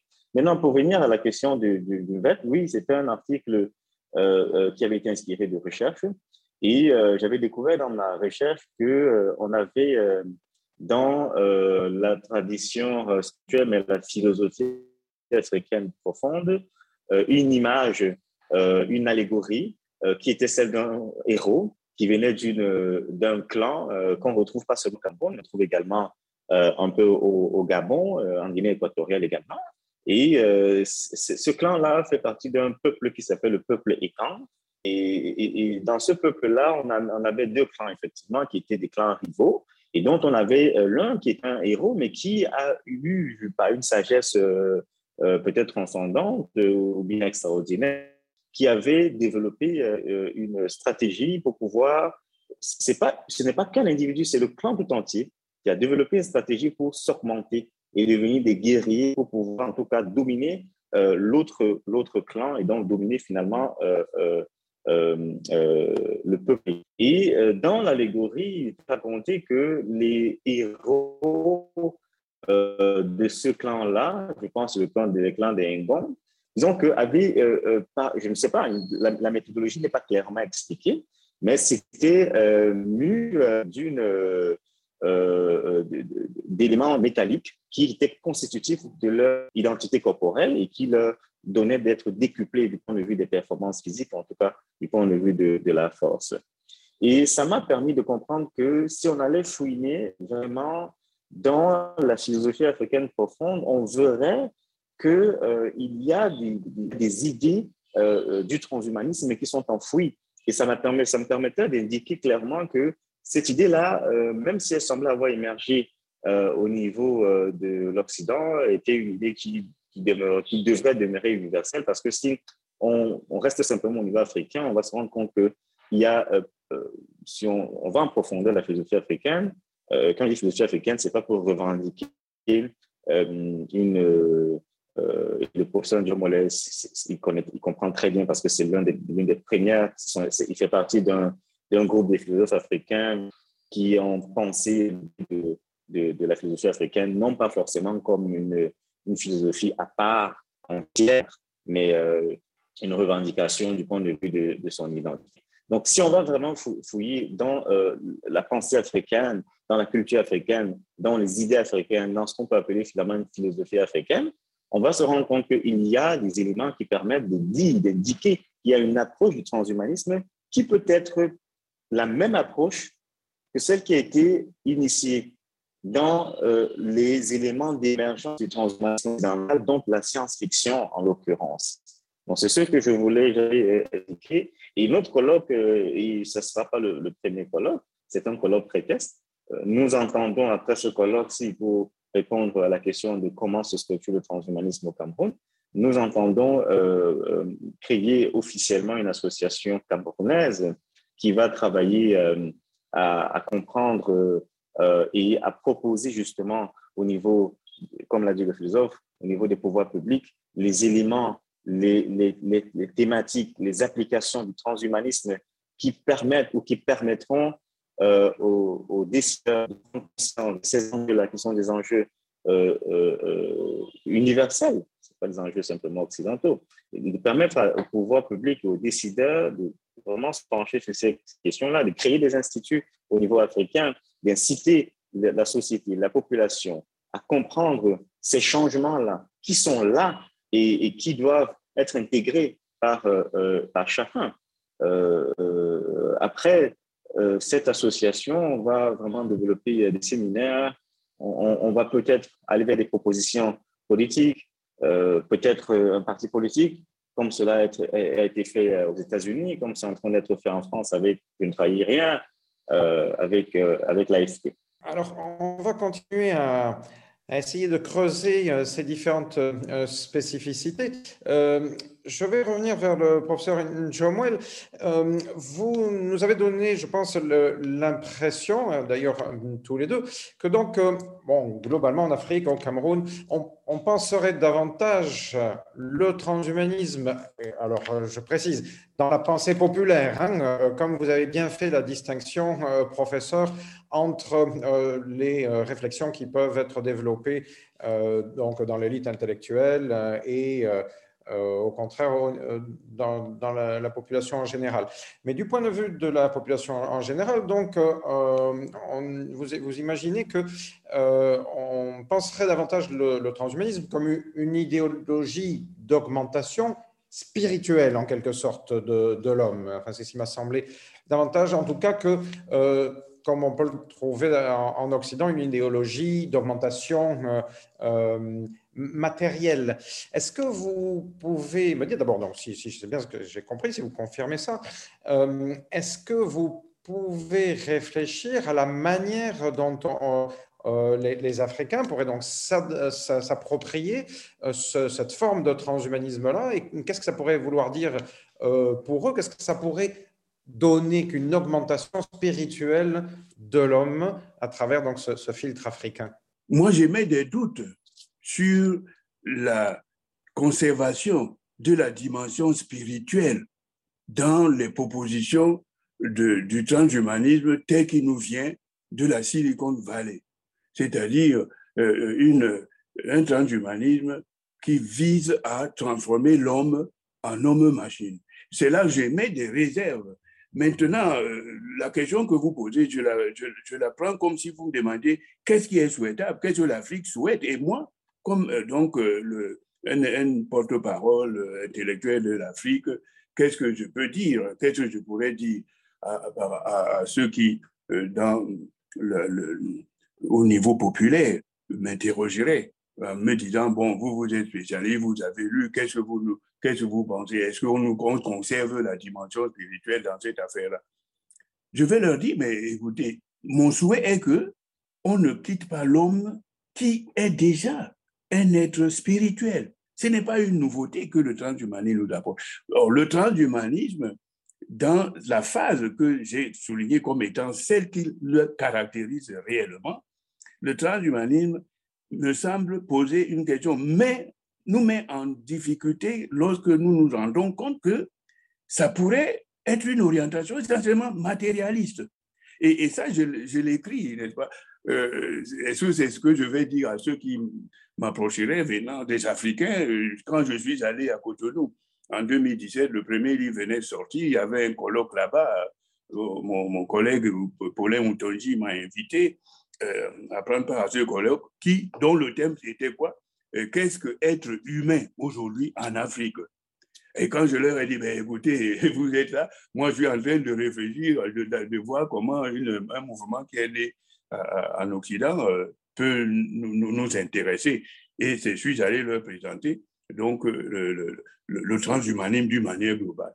Et là, ce que j'ai dit, effectivement, dans mes commentaires, c'est que j'appréhendais, j'appréhendais le fait qu'effectivement, nous soyons avec le transhumanisme originel, euh, engagé, euh, invité à nous engager dans une voie de, suppression euh, de l'esprit et, au profit de, du robot et de, l'automate, du mécanique et, qui l'esprit, l'esprit se caractérise par quoi?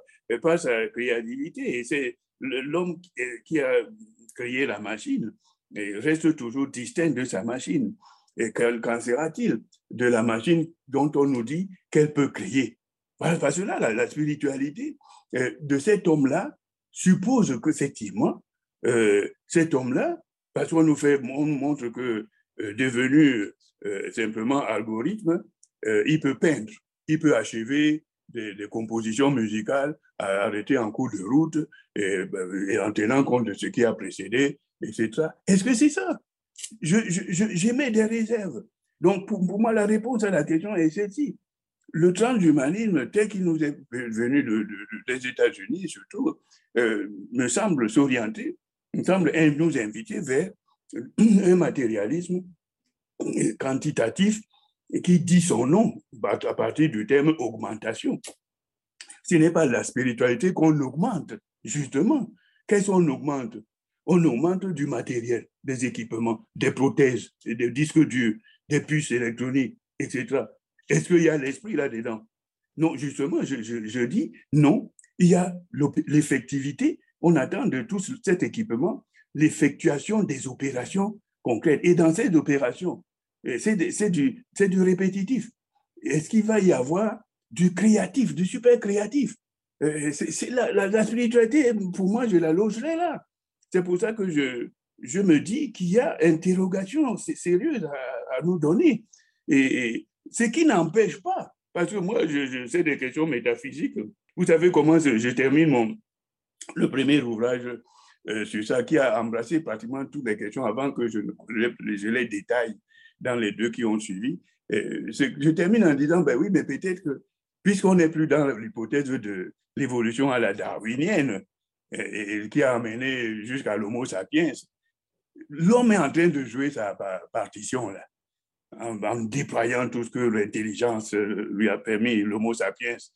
Maintenant, euh, lorsque son produit sortira, mon espoir est qu'effectivement la nature reprenne à son compte ce que l'intelligence humaine aura produit comme, comme super, euh, comme cyborg, et, ce cyborg peut-être l'abandonner à lui-même, sera récupéré par la nature et qui réintroduira ce qui était en train de vouloir en sortir, n'est-ce Mais c'est une hypothèse comme ça, puisque effectivement, euh, comment ne pas faire des hypothèses? Lorsqu'on demande à, Harry lui-même comment il voit, par exemple, cette notion de, singularité, mais il, nous prend une, image du trou noir. Parce que oui, il dit là, vraiment, euh, c'est une culture qui n'est pas encore là, mais qui va être là il, il pas prêt, il ne pouvait pas, il ne pouvait pas dire exactement ce qu'il pressent. Et il engage une machinerie et dont euh, l'aboutissement euh, lui échappe, mais il voudrait, il souhaiterait que l'aboutissement aille dans ce sens qu'il veut. C'est pourquoi que, c'est pour ça qu'il parle quand même de spiritualité. Et moi, j'ai écrit que bon, j'ai doute, j'ai doute qu'il y ait la spiritualité au rendez-vous au, bout du tunnel, n'est-ce pas? Mais, mais lui-même dit que c'est on est dans un trou noir. C'est l'image qu'il a prise. Et alors, comment, comment pouvons-nous être plus précis que lui-même dans cette orientation? Mais je, m'arrête là en, me résumant en disant qu'effectivement, nous devons être vigilants par rapport à la sauvegarde de ce qui fait l'homme. Et ce l'homme restera, euh, dans, le thème de, cet entretien, vous, vous avez dit demain, demain l'homme ou demain l'humain, quelque chose comme ça. Mais pour moi, c'est aujourd'hui l'homme. Aujourd'hui et demain l'homme, toujours l'homme, l'humain. Sinon, euh, sinon quoi à la place? Et, si on dit l'homme, on dit, on dit l'humain, on dit esprit. C'est-à-dire de, ce qui est là, s'il faut augmenter quelque chose, et il faudrait donc augmenter les possibilités, effectivement, euh, de cette euh, dimension de, performance que l'être humain possède depuis les origines et qui semble menacé par les orientations indiquées dans, les programmes annoncés par Cousvel en, 2017. Hein. Donc voilà, c'est ce que je, je pourrais ajouter à ce que vous m'avez demandé. Merci. Effectivement, euh, ça me fait penser à donc, euh, un podcast que nous avons fait avec le philosophe français Raphaël Liogier, où on a discuté des différentes euh, des rapports entre le transhumanisme et la religion. Et il il, a un discours qui, ressemble un petit peu au vôtre dans la mesure où euh, il y a cette importance de garder l'humain, peu importe ce qu'on veut dire, est-ce que c'est quelque chose d'une naissance? Et euh, il parle plutôt d'hyper-humanisme plutôt que de transhumanisme. Donc, euh, alors, c'est un terme qui est aussi intéressant et finalement peu utilisé, je trouve.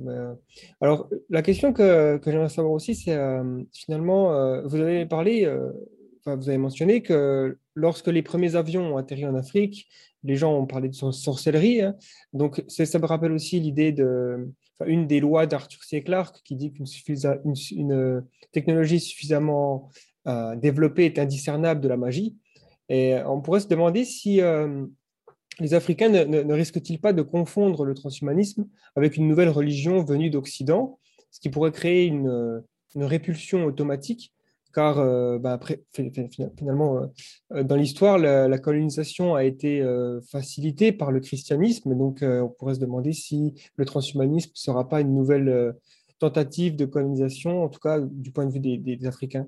Oui, alors une nouvelle religion, je vais, je vais revenir à la question, mais avant ça, je vais faire état de, vous avez parlé tout à l'heure de religieux, j'ai fait état de la réflexion de du père Robert No, qui passait euh, le 5 décembre 2017 à l'émission Pause Café du diocèse de Poitiers, et qui a réinterprété les trois étapes en disant que la première étape, l'homme réparé, c'est ce n'est rien d'autre que la thérapie telle qu'elle est connue et qui concerne pas forcément le, transhumain, qui concerne l'homme, tel qu'il est. La réparation, c'est celle de l'homme. La deuxième étape, euh, alors il dit, la deuxième étape est celle du dopage. Le dopage qui est, qui est, qui est condamné par la société actuelle, même pour des gens qui ne sont pas euh, dans transhumanistes.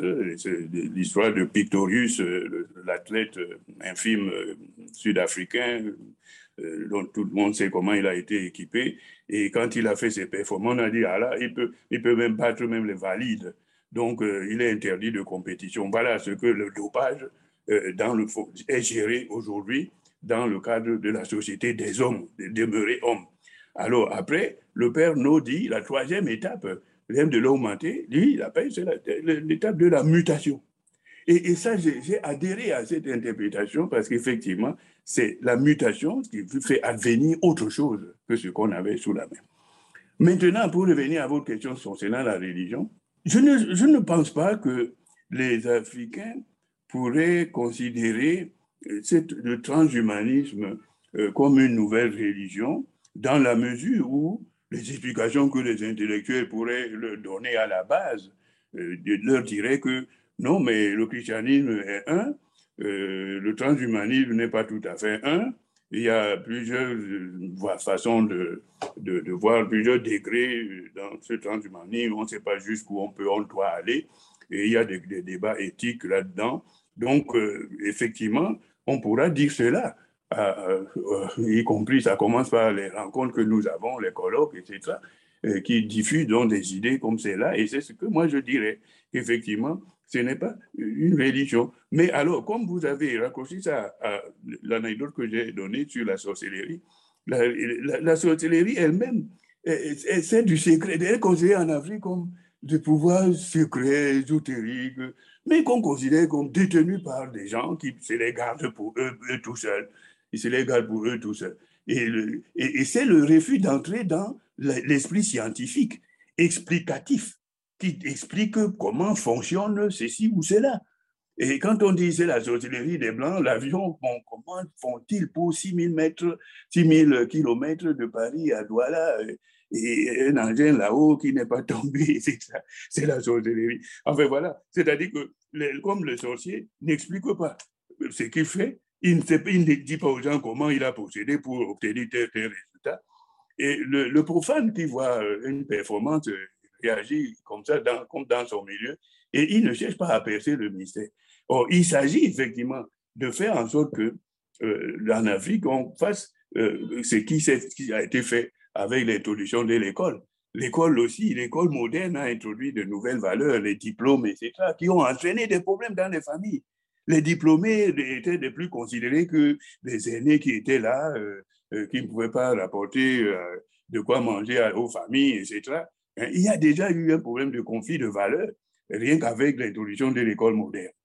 Et, alors, effectivement, maintenant, lorsqu'on passe à, ces nouvelles valeurs, qui, sont, qui promettent l'augmentation des puissances, le pouvoir d'agir, pouvoir d'action. Parce que le, le désir de puissance, des super puissants, devenir un héros, un super-homme, etc., il est là permanent chez l'Africain.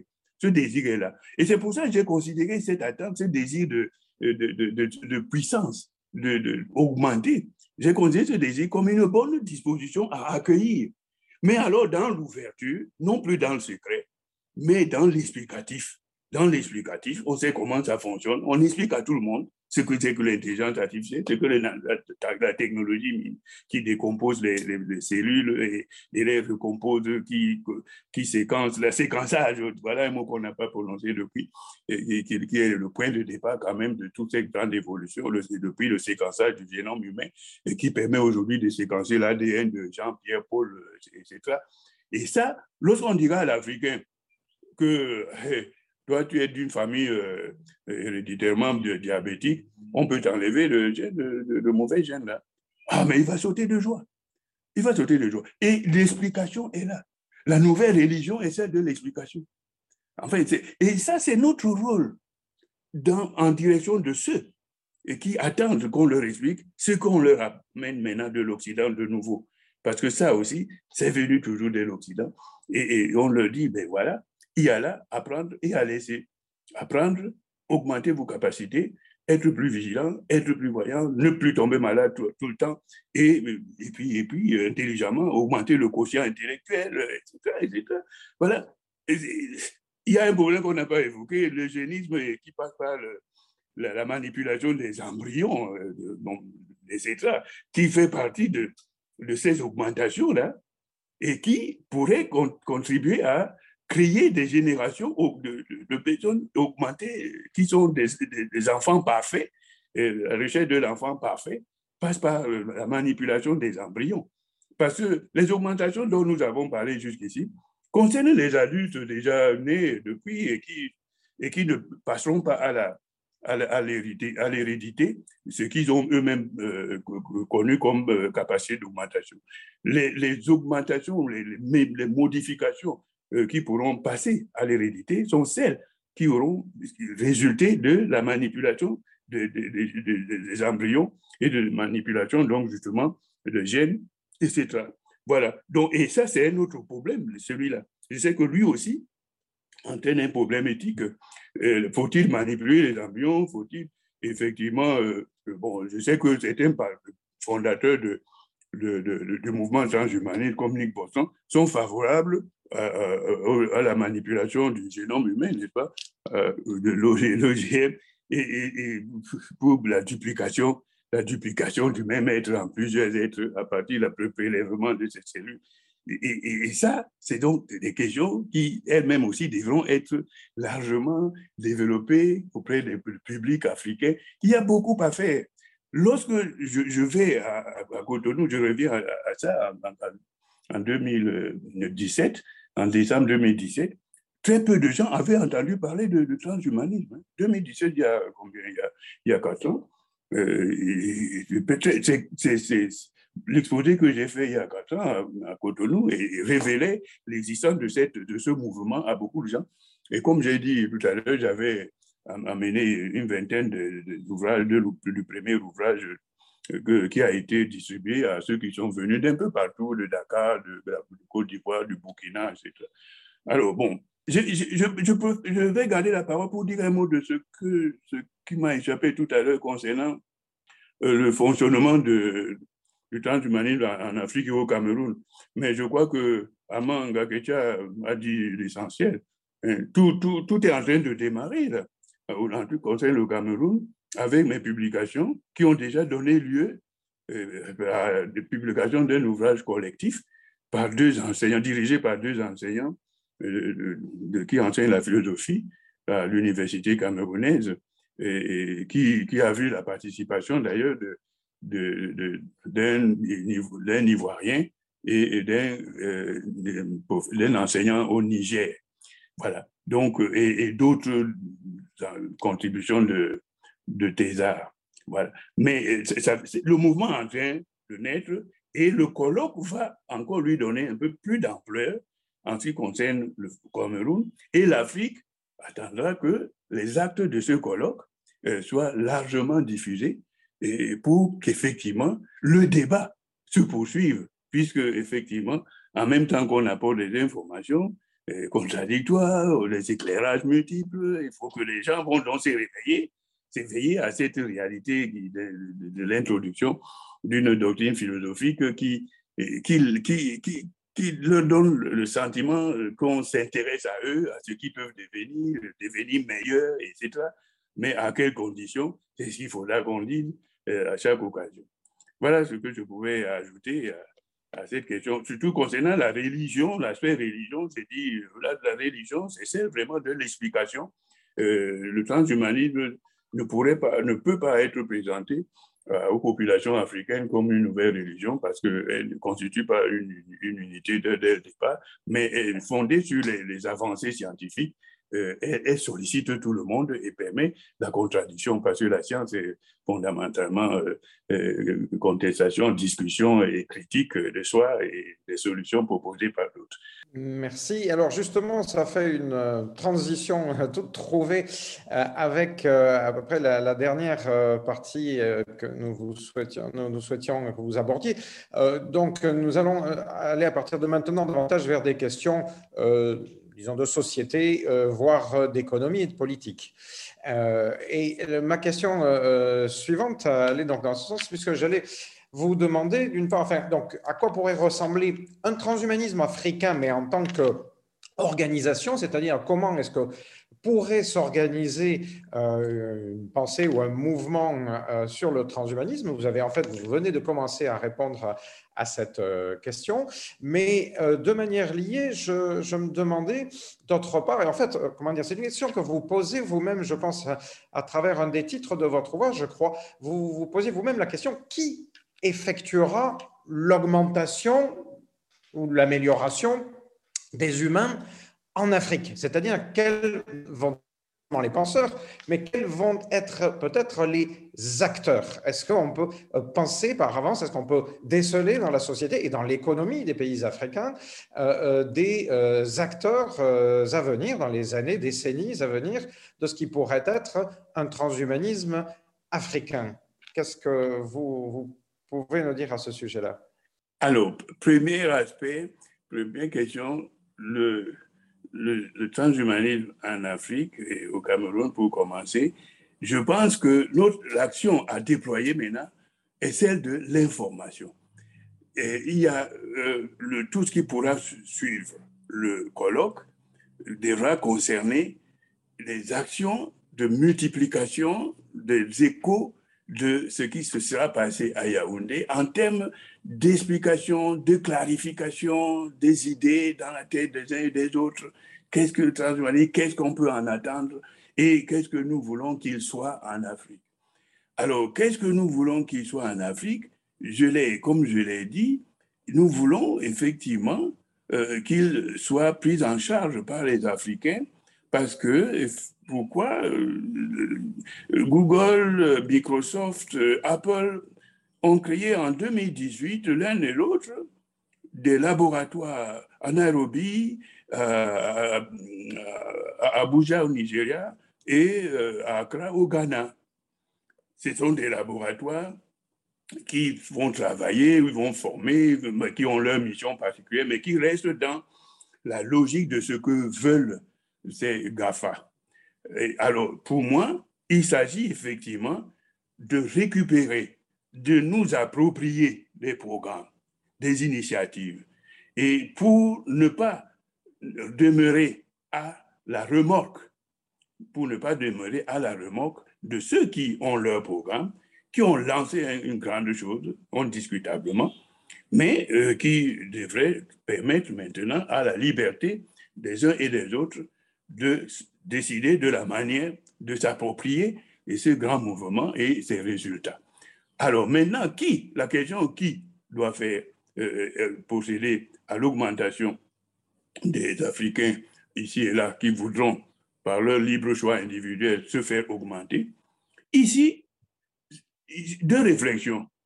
Je commence par rappeler une chose qui, qui m'a beaucoup déçu en, en 2010 à Douala, au Cameroun.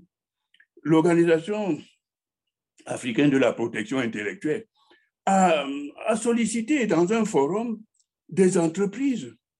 Et ils étaient même aidés en cela par la présence, la, présence Centre français de recherche, l'Institut IRD, je crois, pour leur dire, l'Organisation africaine de la protection intellectuelle disait aux entrepreneurs et aux entreprises qui étaient là, il y a des brevets déposés chez nous qui demandent à être pris pour obtenir des licences d'exploitation qui vous permettent de mettre sur le marché des produits nouveaux et conquérir vos marchés à vous-même. Ce forum n'a pas accroché, n'a pas accroché ces entreprises qui sont restées timides jusqu'aujourd'hui, effectivement. Oh, c'est dans cette direction qu'on peut envisager aller lorsqu'on se dit, en Occident, ce sont les privés et qui ont investi dans le, au point de, complexer aujourd'hui les gouvernements. Alors, c'est devant cette situation que je me dis, il faut donc que l'État, les pouvoirs d'État s'intéressent à la chose. Et, s'en fait du socialisme, mais c'est lui, le pouvoir d'État, qui peut veiller à la réduction des inégalités et à la, non-création de nouvelles ou la non-aggravation des inégalités déjà existantes, en encourageant donc tel ou tel, parce que le pouvoir d'État, même si telle ou telle entreprise ne veut pas, euh, ne veut pas sentir assez fort, le pouvoir d'État peut solliciter, entrer en dialogue avec euh, des gens du privé pour leur dire, écoutez, euh, il y a ceci, hein, moi je suis là pour protéger, pour encadrer, mais euh, les cabinets d'augmentation, les cabinets d'augmentation des capacités de, l'homme sont déjà en train de se créer un peu partout. Il est souhaitable que chez nous, on continue par les opérations d'évacuation sanitaire des gens malades qui vont se faire soigner en, en Europe, etc il faut effectivement revenir sur notre sol pour faire en sorte que ici, en Afrique, sur le sol africain, les augmentations puissent être conduites par des, des spécialistes euh, qui sachent effectivement séquencer les ADN des individus, ainsi de suite. Et la formation, l'initiative devant venir du pouvoir central. Comme je l'ai dit tout à l'heure, effectivement, les gardiens les gardiens des valeurs, de, l'échelle des valeurs dans diverses sociétés, sont aujourd'hui, et comme dans le passé, les dirigeants politiques, ceux qui ont la possibilité d'introduire des projets de loi qui permettent d'engager, d'ordonner officiellement, euh, d'ouvrir officiellement des champs de possibilités euh, à, tout le monde. Et, c'est ainsi que je réponds à cette question, qu'effectivement, euh, qui doit augmenter les, Africains qui solliciteraient l'augmentation demain, je, je dis, il ne faut pas qu'ils commencent à aller chercher l'augmentation à l'extérieur. Et parce que quand même, trop c'est trop. Il faut prendre ses responsabilités si on veut le faire différemment. Et parce qu'il faut, faire, il faut le faire différemment, en sachant jusqu'où ne pas aller, et que ça, soit au moins contrôlé, ce qui n'est pas le cas aujourd'hui en Occident. Parce que ce que Google fait ne, demande pas l'avis du gouvernement américain, et, ainsi de suite, ni encore moins du gouvernement européen. Est-ce qu'il va en être ainsi en Afrique? Je dis non. Il ne faut pas qu'il en soit ainsi. Que ça soit effectivement sous contrôle, encadré, pour éviter les dérives et les dérapages. Voilà, je, je crois que c'est l'essentiel de, ce que j'ai pensé et qui se trouve dans ce deuxième livre, Quelle éthique pour le transhumanisme, où j'insiste sur le fait, sur l'idée qui n'a pas encore été dite ici, euh, qu'il faut éviter en tout cas qu'il y ait un nouvel apartheid de, l'Afrique par rapport à ces évolutions. Parce que ma conviction est que ben, cette marche est un, un, peu plus arrêtée. Ce qui a commencé aux États-Unis et qui est en train de gagner l'Europe, qui a gagné l'Europe, qui est déjà très fort en Chine aussi. Mais eh oui, il ne faut pas que les Africains rêvent. Dans mon livre, dans un des livres, j'ai dit cette anecdote où la, première fois je présente, je, dédicace le, premier ouvrage sur le transhumanisme. Euh, Quelqu'un dans l'assistance me, dit Mais professeur, ces problèmes, c'est les problèmes de leurs problèmes là-bas en Occident. Nous, ici en Afrique, on, est, on, est, on a besoin de manger. C'est le, le, le, développement et, et, et c'est la, c'est la misère. Bon, ces problèmes sont très éloignés de nous. Je l'ai, répondu à, cette personne qui a compris, effectivement, à la fin de la conférence, et, elle est venue me dire vraiment, vous avez raison, je ne savais pas. J'ai dit oui. Je dis, ça, c'est comme on dit de la politique, vous ne la faites pas, mais elle va vous faire. Elle vous fait. Donc, nous ne pouvons pas rester à l'extérieur de ça. C'est un mouvement puissant qui est parti de, de, des États-Unis et, qui va suivre son chemin. Personne ne pourra plus l'empêcher. Or, l'Afrique, pour éviter d'aller sauter dans le train euh, déjà en marche et en, en resquilleur et qui risque de rater la marche, il faut dès maintenant entrer dans cette danse scientifique et, pour que nous puissions nous-mêmes euh, piloter à, notre niveau, avec la vitesse qui est la nôtre, piloter effectivement notre propre train d'augmentation et, profiter des avancées scientifiques. Et puis, mais faire en sorte que les écoles de, recherche sur le sol africain se développent, qu'on ne soit pas là simplement pour continuer, comme par le passé, à attendre le produit des recherches qui sont faites à l'extérieur. Et j'ai pris dans le dernier chapitre, n'est-ce pas, de ce quelle éthique pour le transhumanisme, euh, le cinquième chapitre qui parle donc de pas d'apartheid en Afrique, j'ai j'ai évoqué la situation euh, chinoise en disant mais la Chine aussi est un vieux pays avec une tradition culturelle, mais ça ne les a pas empêchés de, d'entrer dans cette logique-là, d'aller euh, à Silicon Valley, ceux qui ont demandé de transfert des technologies. Et on, voit comment, effectivement, aujourd'hui, en Chine, ils ont leur équivalent de, de, de, de Google, de, Amazon, etc. Voilà. Et c'est effectivement ce que je souhaite pour l'Afrique.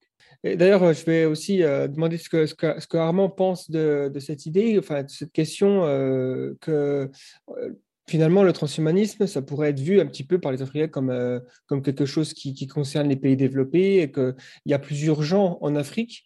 Euh, comme euh, vous l'avez dit, hein, le développement économique et social. Malheureusement, l'Afrique, c'est la zone du monde où il y a le, plus d'extrême pauvreté, de manque d'accès à l'eau potable et à, d'autres besoins de subsistance. Donc, est-ce que vous pensez que le, que le transhumanisme est compatible avec les priorités du continent africain? Alors, les priorités du continent africains sont lesquels Peut-être qu'il faut commencer par définir ces priorités-là. Les priorités du continent africain, malgré euh, l'idée qu'on donne, et pour moi, c'est une idée très politique, c'est une idée médiatique, mais qui peut-être parfois n'est pas une, réalité qui, est euh, clairement exprimée. Les priorités l'Afrique sont les priorités de tout le monde. C'est les priorités qu'on rencontre en France, qu'on rencontre aux États-Unis. C'est les priorités de justice sociale, c'est les priorités euh, d'accès aux mêmes droits, c'est des priorités euh, d'accès à la santé, c'est des priorités euh, d'accès à l'eau. L'eau potable, c'est peut-être une question particulière, mais vous savez très bien qu'on ne prend pas l'eau de robinet en France, au Canada. Et donc, c'est la même question. Les priorités, pour moi, elles sont partout. Maintenant, en Afrique, peut-être qu'elles sont plus prégnantes parce que, ou en tout cas plus Gaëtan, je crains que nous ayons un souci avec la connexion avec sur, les, le développement et transhumanisme, les priorités en Afrique, qu'est-ce que j'ai envie de dire? Je dis que nous sommes au cœur même, effectivement, d'une des priorités en Afrique, à savoir quoi? Créer une culture scientifique dominante, enfin, oui, qui, qui se développe le plus largement possible. La culture scientifique, euh, c'est ça qui, qui, manque. C'est ça qui explique le fait qu'effectivement, à Douala, des entrepreneurs n'aient pas mordu à l'offre qui leur était faite d'exploiter des brevets d'invention. Les brevets se font déposer, personne ne, ne, s'en soucie, personne ne pense à prendre des, licences d'exploitation. Alors, donc, le transhumanisme, en mettant l'accent, en mettant en relief les résultats de la science, en, montrant que grâce à la science, on peut effectivement réaliser rapidement et ce qu'on a réalisé comme programme au niveau du développement économique et social. Parce que ce développement lui-même aussi est tributaire de la dimension scientifique.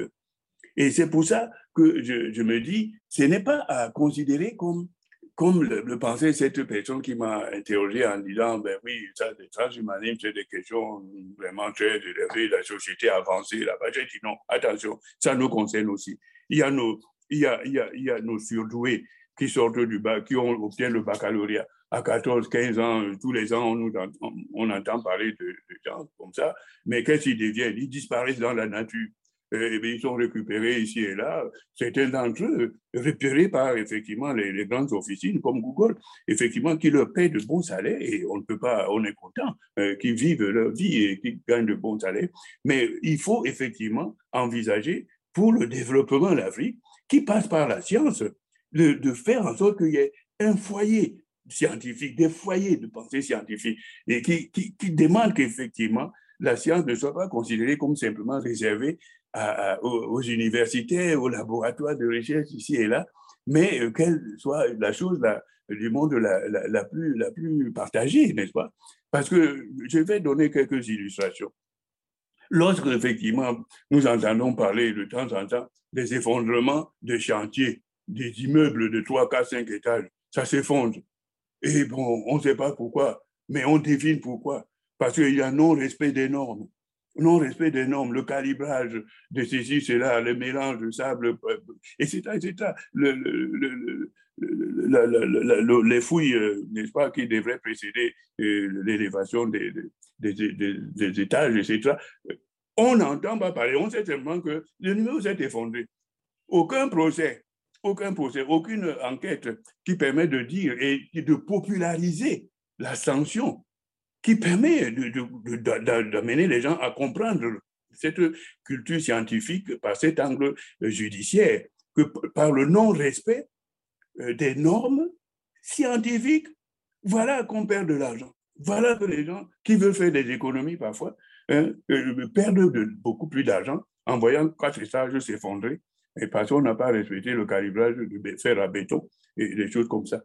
Alors, donc, et il y a d'autres d'autres opérations de cette nature euh, qui, qui, qui, permettent de voir que même dans, le, dans la circulation routière, quand on vous dit aujourd'hui les tableaux de bord signalent que le frein, il y a problème de frein, tout ça, mais vous roulez, on les, vous, vous avez des pneus qui sont lisses, bon, vous arrêtez, mais, vous faites des accidents. Mais c'est l'absence d'esprit scientifique qui fait que on a toujours l'impression que, comme ils disent certaines fois, oh, pas de chance. Voilà la dimension un peu euh, surréaliste, un peu magique. La mentalité magique ressurgit ici, lorsque, au lieu de s'en prendre à soi-même, de dire j'ai oublié de faire en sorte que euh, la, voiture aille au garage, j'ai oublié de changer les pneus. Non, on dit ouais, pas de chance, j'ai pas eu de chance. Qu'est-ce que c'est que l'invocation de la chance dans un contexte comme celui-ci, qui demandait, qui demande que vous avez votre tableau de bord euh, qui est vraiment informatisé, qui, qui permet de lire ce qui va, ce qui ne va pas dans votre voiture, et vous ne le faites pas. Donc, pour revenir à la question, le, le, transhumanisme révèle à tout le monde la dimension, la grande dimension, autour de quatre domaines, mais il y en a d'autres. Hein. Les quatre domaines, les NBIC, ont permis effectivement une illustration puissante du rôle de la science, dont les développeurs en Afrique devrait s'emparer. Parce qu'on trouve ça un peu partout. C'est pas parce que c'est la culture du cacao, la culture du, café, euh, c'est l'agriculture. Au niveau de l'agriculture, on, parle de la, mécanisation, on parle de, passer à, une étape de la grande exploitation et, qui suppose la mécanisation. Mais les gens, qu'est-ce qu'ils ont fait? Qu'est-ce qu'ils font? Ils ne suivent pas, ils ne mordent pas suffisamment. On continue avec les méthodes artisanales n'est-ce pas, euh, de, l'exploitation familiale.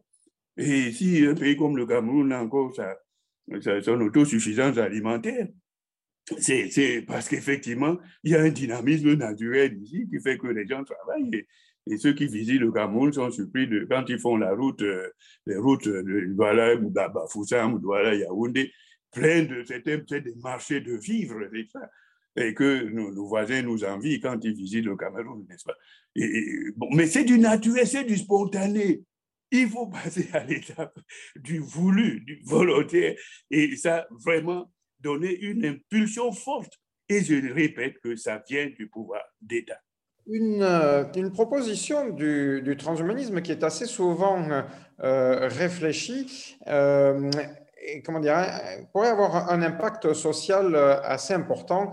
J'aimerais qu'on y revienne rapidement. On a parlé euh, euh, déjà tout à l'heure de l'hypothèse de ce que nous appelons donc la mortalité, de l'allongement radical de la durée de vie en, bonne santé.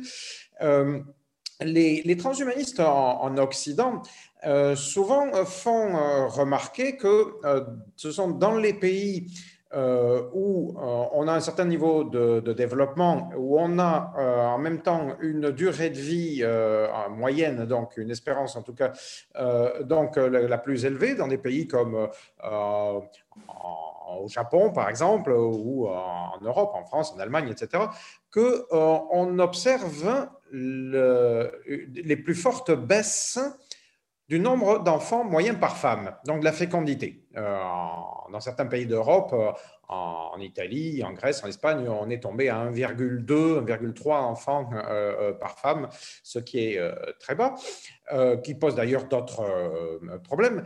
Mais réfléchissant à propos de l'Afrique, certains se disent, est-ce que ce type de perspective, à part ce dont on a parlé tout à l'heure, hein, à propos de, l'importance de, comment dire, des, personnes âgées, etc., est-ce que on peut envisager pour des pays d'Afrique que ce soit une manière de mieux réguler, si ce n'est de résoudre, de mieux réguler euh, les problèmes liés à la démographie. C'est-à-dire que est-ce que la, perspective de vivre bien plus longtemps, permis éventuellement par des niveaux de, euh, développement plus importants, euh, pourrait amener à donc une meilleure régulation de, de, la démographie africaine. Est-ce que ça vous paraît, comment dire, enfin, pas du tout réaliste parce que euh, si tu es au-delà des problèmes de, développement euh, économique, ou est-ce que euh, ça vous paraît envisageable d'introduire ce facteur donc, qui passe par la pensée transhumaniste, donc de cette perspective d'allongement radical de la durée de vie pour réduire les questions ou atténuer les questions de démographie? Je ne suis pas sûr que l'allongement de la vie euh, permettre de réguler comme ça, de façon automatique, de réguler la croissance démographique au mieux des intérêts de tout le monde. Je ne suis pas sûr pourquoi.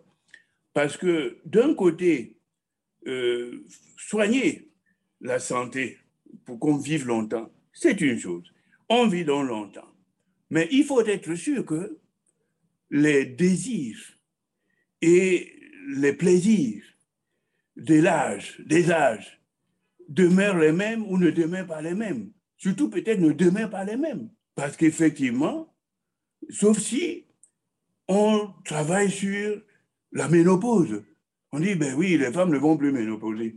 Si les femmes ne vont plus ménopauser, mais évidemment, la, continuation de la procréation se poursuivra. Mais si les femmes doivent ménopauser, eh bien oui, c'est une autre, c'est un aspect. D'un autre côté, euh, utérus artificiel. Voilà aussi les accompagnements de tout ça, de cet environnement du, transhumanisme scientifique. Euh, euh, l'utérus artificiel, c'est la facilitation de la vie. Il y a des femmes qui ne peuvent plus subir de neuf mois de grossesse et puis, bon, procréation médicaments assistés. C'est en train de, les choses en train d'être réglées par la loi, notamment en France.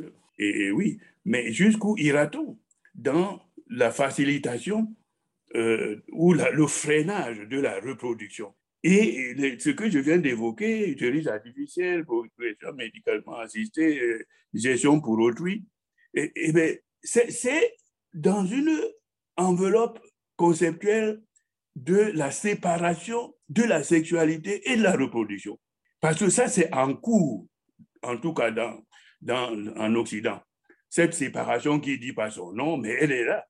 Quand on sépare la sexualité de la reproduction, l'homme et la femme ne se rencontrent plus forcément pour faire des enfants. Très bien.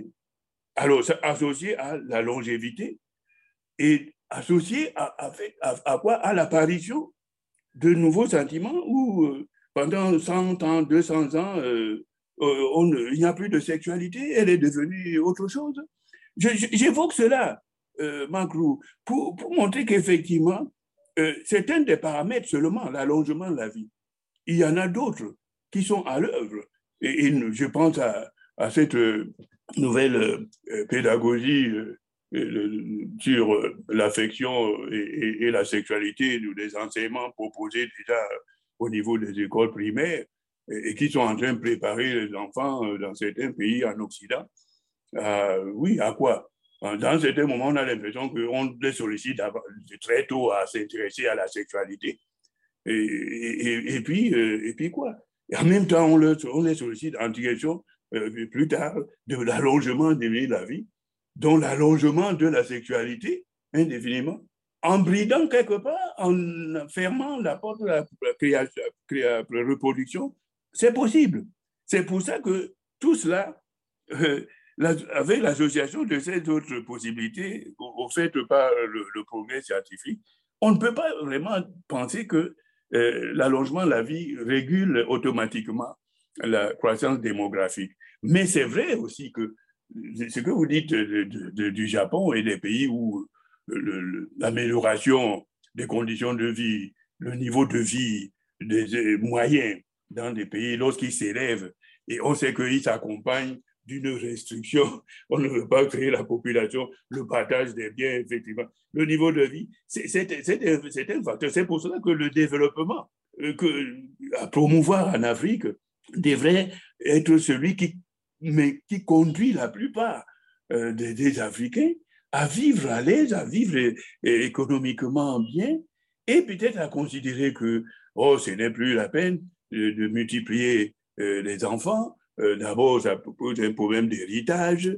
mais oui, mais l'héritage, est-ce qu'on règle ce problème aussi de cette façon automatique par l'allongement de la vie si on continue de faire beaucoup d'enfants, si on n'a pas freiné la, la, production, on ne sait pas. Alors donc, il y a là euh, une préoccupation multiple. Il y a divers paramètres qui doivent intervenir autour de l'allongement, autour de l'allongement de la durée de vie en bonne santé. Il doit y avoir une vision claire des autres aspects, les séparations, sexualité et reproduction, dont euh, contrôle, planification des naissances. On sait que ces choses ont suscité des réactions du côté de la religion, surtout euh, chrétienne et autres. Euh, il ne faut pas réguler les naissances. Alors, bon, vous voyez, il faut donc l'allongement de la durée des vies avec des êtres qui seront toujours très forts, qui auront toujours une jeunesse permanente. Comment empêcher qu'ils aient des envies de, de, de, procréer? Ou de, se rencontrer sexuellement. On dira, euh, je, termine par, l'invocation de ce, cette dimension aussi, le post-genrisme. Voici des mouvements qui se greffent autour de ce transhumanisme. Qu'est-ce que le post-genrisme? La suppression de la distinction mâle-femelle pour demain. Mais qu'est-ce que c'est? Bon, ça, conduit effectivement à la solution de la croissance, la limitation de la croissance, Puisque si c'est il y a un seul genre, est-ce que c'est l'androgène, c'est androïde, euh, non, pas andro, c'est pas androgène. Mais enfin, est-ce que c'est un être non, sans sexe, avec le post-genrisme, ils veulent prendre le meilleur des caractéristiques masculines, le meilleur des caractéristiques féminines pour, avec ce que la science permet justement, pour créer une nouvelle espèce, une nouvelle espèce ici, qui, ne s'appellera pas euh, espèce masculine, espèce, enfin, espèce, euh, nouvelle, nouveau type d'être humain, homme ou femme, on ne sait pas. Et, mais voilà, euh, le post-genrisme. On, on, connaît déjà le transgenrisme, effectivement, qui se vit sous nos yeux. Mais, voyez-vous, les questions comme celles que vous, vous posez, celle-là de l'allongement de la vie, ne peut pas se traiter séparément de tous les autres.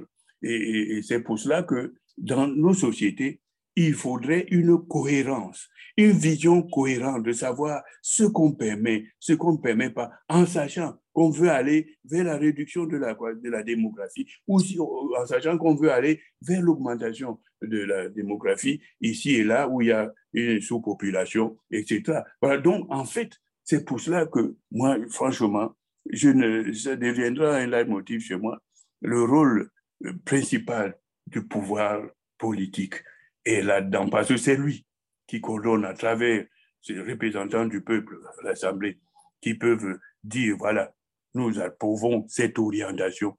Les partis politiques se créent, justement, euh, Magrou, permettez-moi, je ne suis pas un Français, mais je me dis, voici un domaine où effectivement les partis politiques peuvent prendre pour sur elle de donner une doctrine, une orientation qui, qui, qui ferait sens. Hein, qui ferait sens. On, est encore en train de, de, de discuter sur les, les, vieux clivages qui permettent de dire on est, euh, on est de telle tendance ou de telle autre tendance. Mais voici une préoccupation qui, lorsqu'elle est prise en compte par euh, l'état-major d'un parti politique en France aujourd'hui, se lance dans la campagne d'explication. Parce qu'il n'y a pas qu'en Afrique qu'il nous faut expliquer. Là-bas aussi, il faut expliquer. Parce qu'il y a beaucoup de choses, il faut expliquer. le récit, on appelle les peuples français à un référendum sur telle ou telle question. Et référendum, c'est pas sûr que ça donnerait le résultat qu'une loi euh, passant directement à l'Assemblée euh, pourrait donner, n'est-ce Moi, je, je, crois qu'il y a matière là. Moi, franchement, euh, j'aimerais si je devais vivre une autre vie, parce qu'effectivement, si je devais vivre une autre vie, je, je continuerais dans cette direction en faisant de, de, de, cette question-là un, un des points, un des thèmes définissant une orientation politique. Merci infiniment. Il va nous falloir euh, conclure. Armand, euh, nous allons te proposer de, de, de voilà, de, conclure, mais euh, il y avait plusieurs éléments. D'une part, peut-être tu pourrais reprendre ce que, enfin, si tu veux, hein, ce que tu viens de dire tout à l'heure, réagir également donc à ce que vient de dire le professeur Njomwell. Et je pensais que ça faisait également une, une, conclusion, enfin une transition à une conclusion euh, vers euh, nos dernières euh, questions, puisque pour conclure, nous envisageons, nous voulions vous demander comment est-ce que les choses étaient en train de s'organiser autour donc de ce colloque dont vous nous avez parlé un petit peu tout le long de cet échange, donc du 15 au 17 novembre à, Yaoundé? Et puis également, est-ce que, nous avons appris que vous étiez en train de développer euh, ce qui s'appelle euh, donc l'Institut africain de bioéthique. Euh, est-ce que ça n'est pas en quelque sorte une manière de répondre aux préoccupations que le professeur Njomwele vient de formuler? Armand, dis-nous pour conclure. Oui, merci Marc, on a été coupé tout à l'heure. J'expliquais que les premières difficultés que nous allons rencontrer ne viendront pas, en tout cas, les difficultés euh, de la réception du transhumanisme en Afrique, pour moi, ne viendrait pas euh, nécessairement des populations tout de suite. Les populations écoutent les euh, intellectuels et les hommes politiques. Et je voudrais dire que les premières difficultés vont être autour des hommes politiques, des hommes, des intellectuels au niveau de l'Afrique. vous avez vous-même entendu le professeur Ndiomole qui a dit quand il est arrivé au, au Bénin, il y avait personne qui en avait entendu parler. Euh, pendant une rencontre intellectuelle avec des, universitaires. Euh, moi, j'ai observé qu'au niveau de la classe intellectuelle euh, universitaire au Cameroun, les, avis ne sont pas très, très, très, ne sont pas recherchés. Il y a pas, on ne travaille pas sur la question en profondeur, mais certains estiment que le transhumanisme, ça sera, c'est une religion, c'est une religion, D'autres euh, vont nous dire clairement, ils diront même à leurs étudiants que c'est une secte, il ne faut pas penser à ça, c'est pas de la science, ça peut pas être discuté au niveau des, des, académies. Euh, D'autres qui sont, euh, qui sont des historiens ou qui ont mal à partir avec l'impérialisme, le, le, colonialisme, le néocolonialisme, vont indiquer ou indiqueraient que le transhumanisme est un mouvement impérialiste. Donc moi, je dis, voici les principales les difficultés qu'on va rencontrer, c'est au niveau de ces intellectuels-là qui auront déjà catégorisé pour cataloguer le transhumanisme. Donc, notre travail, nous qui avons une autre idée, une autre approche, nous qui faisons la recherche un peu plus en profondeur, il sera question d'abord de travailler avec nos pères et de leur indiquer effectivement, en tout cas, de les amener à eux-mêmes aller en profondeur pour bien comprendre ce que c'est que le transhumanisme. Comme euh, il a été clairement indiqué, c'est une idée puissante, c'est une idée qui a pris son chemin et qui avance. Maintenant, si on veut y monter, on y monte. Si on veut rester, euh, reste. La deuxième euh, question, en fait, la deuxième réaction que je voudrais avoir, c'est au niveau de, de, naissance Est-ce que la mortalité, est-ce que euh, l'allongement de la durée de vie en bonne santé va peut-être va-t-elle réduire euh, euh, les naissances en Afrique? Moi aussi, je ne pense pas. je ne pense pas pour une simple, simple raison, c'est que en Afrique, on ne fait pas des enfants parce qu'on vit forcément très longtemps. On fait des enfants parce qu'on n'a rien à faire. on fait des enfants parce que, comme l'a clairement indiqué, il n'y a pas une différence entre la sexualité et la procréation. On fait la sexualité et puis il arrive qu'on procrée avec, avec ça. Mais on fait beaucoup plus de sexualité, on pratique beaucoup plus de sexualité en Afrique parce que justement, on n'a pas d'autre occupation.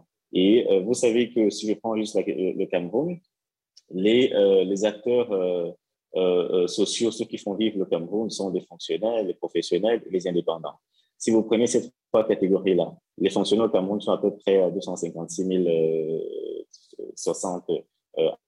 les professionnels ils, ne sont pas très, très nombreux parce qu'il n'y a déjà pas très, il y a pas beaucoup, beaucoup, beaucoup d'entreprises privées au Cameroun. Il y en a de multinationales, mais de privées, on n'en a pas suffisamment. Les indépendants, c'est pratiquement la même chose. Chacun essaie de faire un petit métier. Mais vous voyez que le taux de chômage est très élevé. Il y a une grosse frange de la population qui, et plus les gens, plus les gens vont être dans le chômage, plus les gens, les gens chôment, plus les gens sont euh, portés à, en tout cas, s'évader dans des plaisirs sexuels et donc les enfants euh, viennent forcément. Euh, euh la, la, la, troisième, pour moi, ce serait de réduire déjà le chômage parce qu'on a aussi constaté que plus les gens travaillent, ont un emploi, moins ils ont le temps de se lancer dans des plaisirs qui les amènent finalement à faire beaucoup d'enfants parce qu'à ce moment, ils commencent à réfléchir un peu mieux sur est-ce que je serais capable, dans ce que j'ai fait comme activité professionnelle, est-ce que je serais capable d'avoir ou de, ou de procréer autant d'enfants, de les encadrer, de les éduquer? Ça, c'est des questions qui se posent pour des personnes qui ont un emploi, qui travaillent.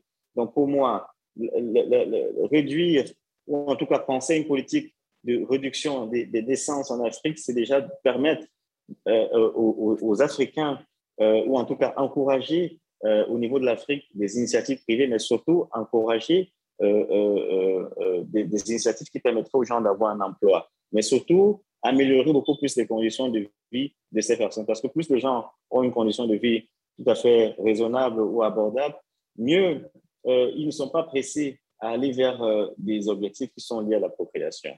Au sujet du colloque, euh, le colloque va se tenir finalement du 15 au 17 euh, euh, novembre. Le, colloque se, tiendra, il s'organise très bien, on est vraiment dans la dernière phase. on espère que ce soit un événement qui plante vraiment le décor d'une réflexion, d'une recherche sur les questions du transhumanisme. On voudra aussi, pourquoi pas, faire connaître notre, notre travail auprès des décideurs. Euh, nous, avons, nous avons une série de communications télévisées euh, où on va parler de, de, cet événement. Là, on espère avoir à peu près 500 euh, à 1000 personnes. On attend, on, ne sait pas encore. au, sujet de, l'Institut africain de bioéthique, oui, c'est une initiative qui a été portée par des réflexions coordonnées. Et justement, l'idée, c'est de travailler sur des questions spécifiques. L'Institut africain de bioéthique veut se centrer sur les questions de bioéthique, mais en tenant compte des réalités en Afrique. Il y a tellement de réalités dans nos, dans nos hôpitaux, dans nos politiques de santé publique. Il y a, il y a très peu euh, euh, euh de recherches qui soient encadrées par des comités d'éthique. Il n'y a, y a, y a, a pas de visibilité par rapport à ça. Et il n'y a pas de, de, de, il n'y a pas de, c'est-à-dire qu'au au niveau des pouvoirs publics, mais surtout au niveau des parlementaires qui doivent porter les réflexions de bioéthique, les avis ou en tout cas les recommandations pour que cela devienne des, euh, des, des, des, projets de loi ou des propositions de loi dans tous les cas. On n'a pas cette, on, pas cette existence-là. L'idée de, l'Institut africain de bioéthique, c'est effectivement de permettre que ces réflexions-là émergent. Les questions au niveau de la procréation, les questions au niveau de l'accès aux soins, l'accès aux médicaments, les questions au, niveau de ce qu'on peut appeler, euh, ce que nous on observe ici, c'est peut-être les négligences médicales. Toutes ces questions-là, y compris les questions de recherche, recherche scientifique, recherche fondamentale, recherche clinique, tout cela voudrait être, être pensé au niveau de l'Institut africain de bioéthique afin de, donner en tout cas une, plateforme d'échange, mais surtout de permettre aux citoyens, aux populations de comprendre mieux ces enjeux-là et de se les approprier. Donc, on, on espère que euh, ce, euh, cet institut qui est en projet de création pourrait voir naître d'autres instituts spécialisés qui permettraient donc de, s'ouvrir vers ces questions qui, sont, qui nous sont actuelles. Écoutez, merci infiniment pour euh, toutes ces informations et ces réflexions. Nous vous souhaitons évidemment bonne chance, la meilleure réussite pour euh, ces trois jours de, colloque et nous, nous serons euh, très, très attentifs, très curieux, très intéressés euh, de, suivre les, ce, qui, ce qui en découlera, les, résultats, les, publications et la suite du développement de, la réflexion en Afrique, au Cameroun et, et, ailleurs. Donc, bonne, bonne continuation, bon travail et bonne chance. Je, vous, remercie, je dis aussi un dernier mot, je vous remercie d'avoir fait cette occasion de parler de, du transhumanisme, des efforts qui sont faits ici à partir du Cameroun et qui ont la prétention de, de, de sensibiliser au-delà du Cameroun. Et cela demande un certain temps. Ce n'est pas une opération pardon, qui puisse considérer comme pardon, devant aboutir dans les mois qui viennent. Non, c'est une longue démarche, une longue marche qui est engagée là, parce qu'effectivement, s'agissant de la science, euh, il va falloir être patient avec ceux qui euh, demandent du temps pour comprendre. Et, ça, ce n'est pas une tâche facile euh, qu'on se donne, mais le colloque autour des publications que j'ai faites était une bonne chose qui permet effectivement aujourd'hui à l'Afrique intellectuelle, comme j'insiste, j'insiste dans un premier temps, c'est cette Afrique intellectuelle qui est chargée d'aller auprès des masses et de sensibiliser les masses et de faire en sorte qu'effectivement l'arrivée de la chose ne soit pas confondue avec une religion, avec un impérialisme quelconque, mais euh, de voir qu'effectivement là, il y a des marchés euh, qui s'ouvrent, il y a plusieurs marchés, un marché de robotique, marché de l'augmentation de la, durée de la vie, marché pour les diabétiques qui ont des lunettes qui permettent de voir à tout moment le taux de glycémie dans, dans leur sang, et, effectivement, euh, marché euh, de, la maison intelligente, marché, ben oui, il y a beaucoup de choses qui s'offrent là, qu'il va falloir expliquer aux gens. Mais cette dimension que j'ai euh, souligné à mon, enfin, en ayant l'air de la stigmatiser, euh, elle, est importante et, ouvre les voies à l'Afrique de s'intéresser à un business euh, qui fait partie du développement. Voilà. Merci, c'est le dernier mot que je pourrais prononcer. Merci beaucoup en tout cas d'avoir accepté euh, notre invitation et euh, je, mettrai tous les liens dans la description de, cette, de ce podcast pour ceux qui sont plus intéressés et qui veulent, s'ils sont sur place, se joindre à ce colloque et en apprendre plus aussi sur l'Institut africain de bioéthique.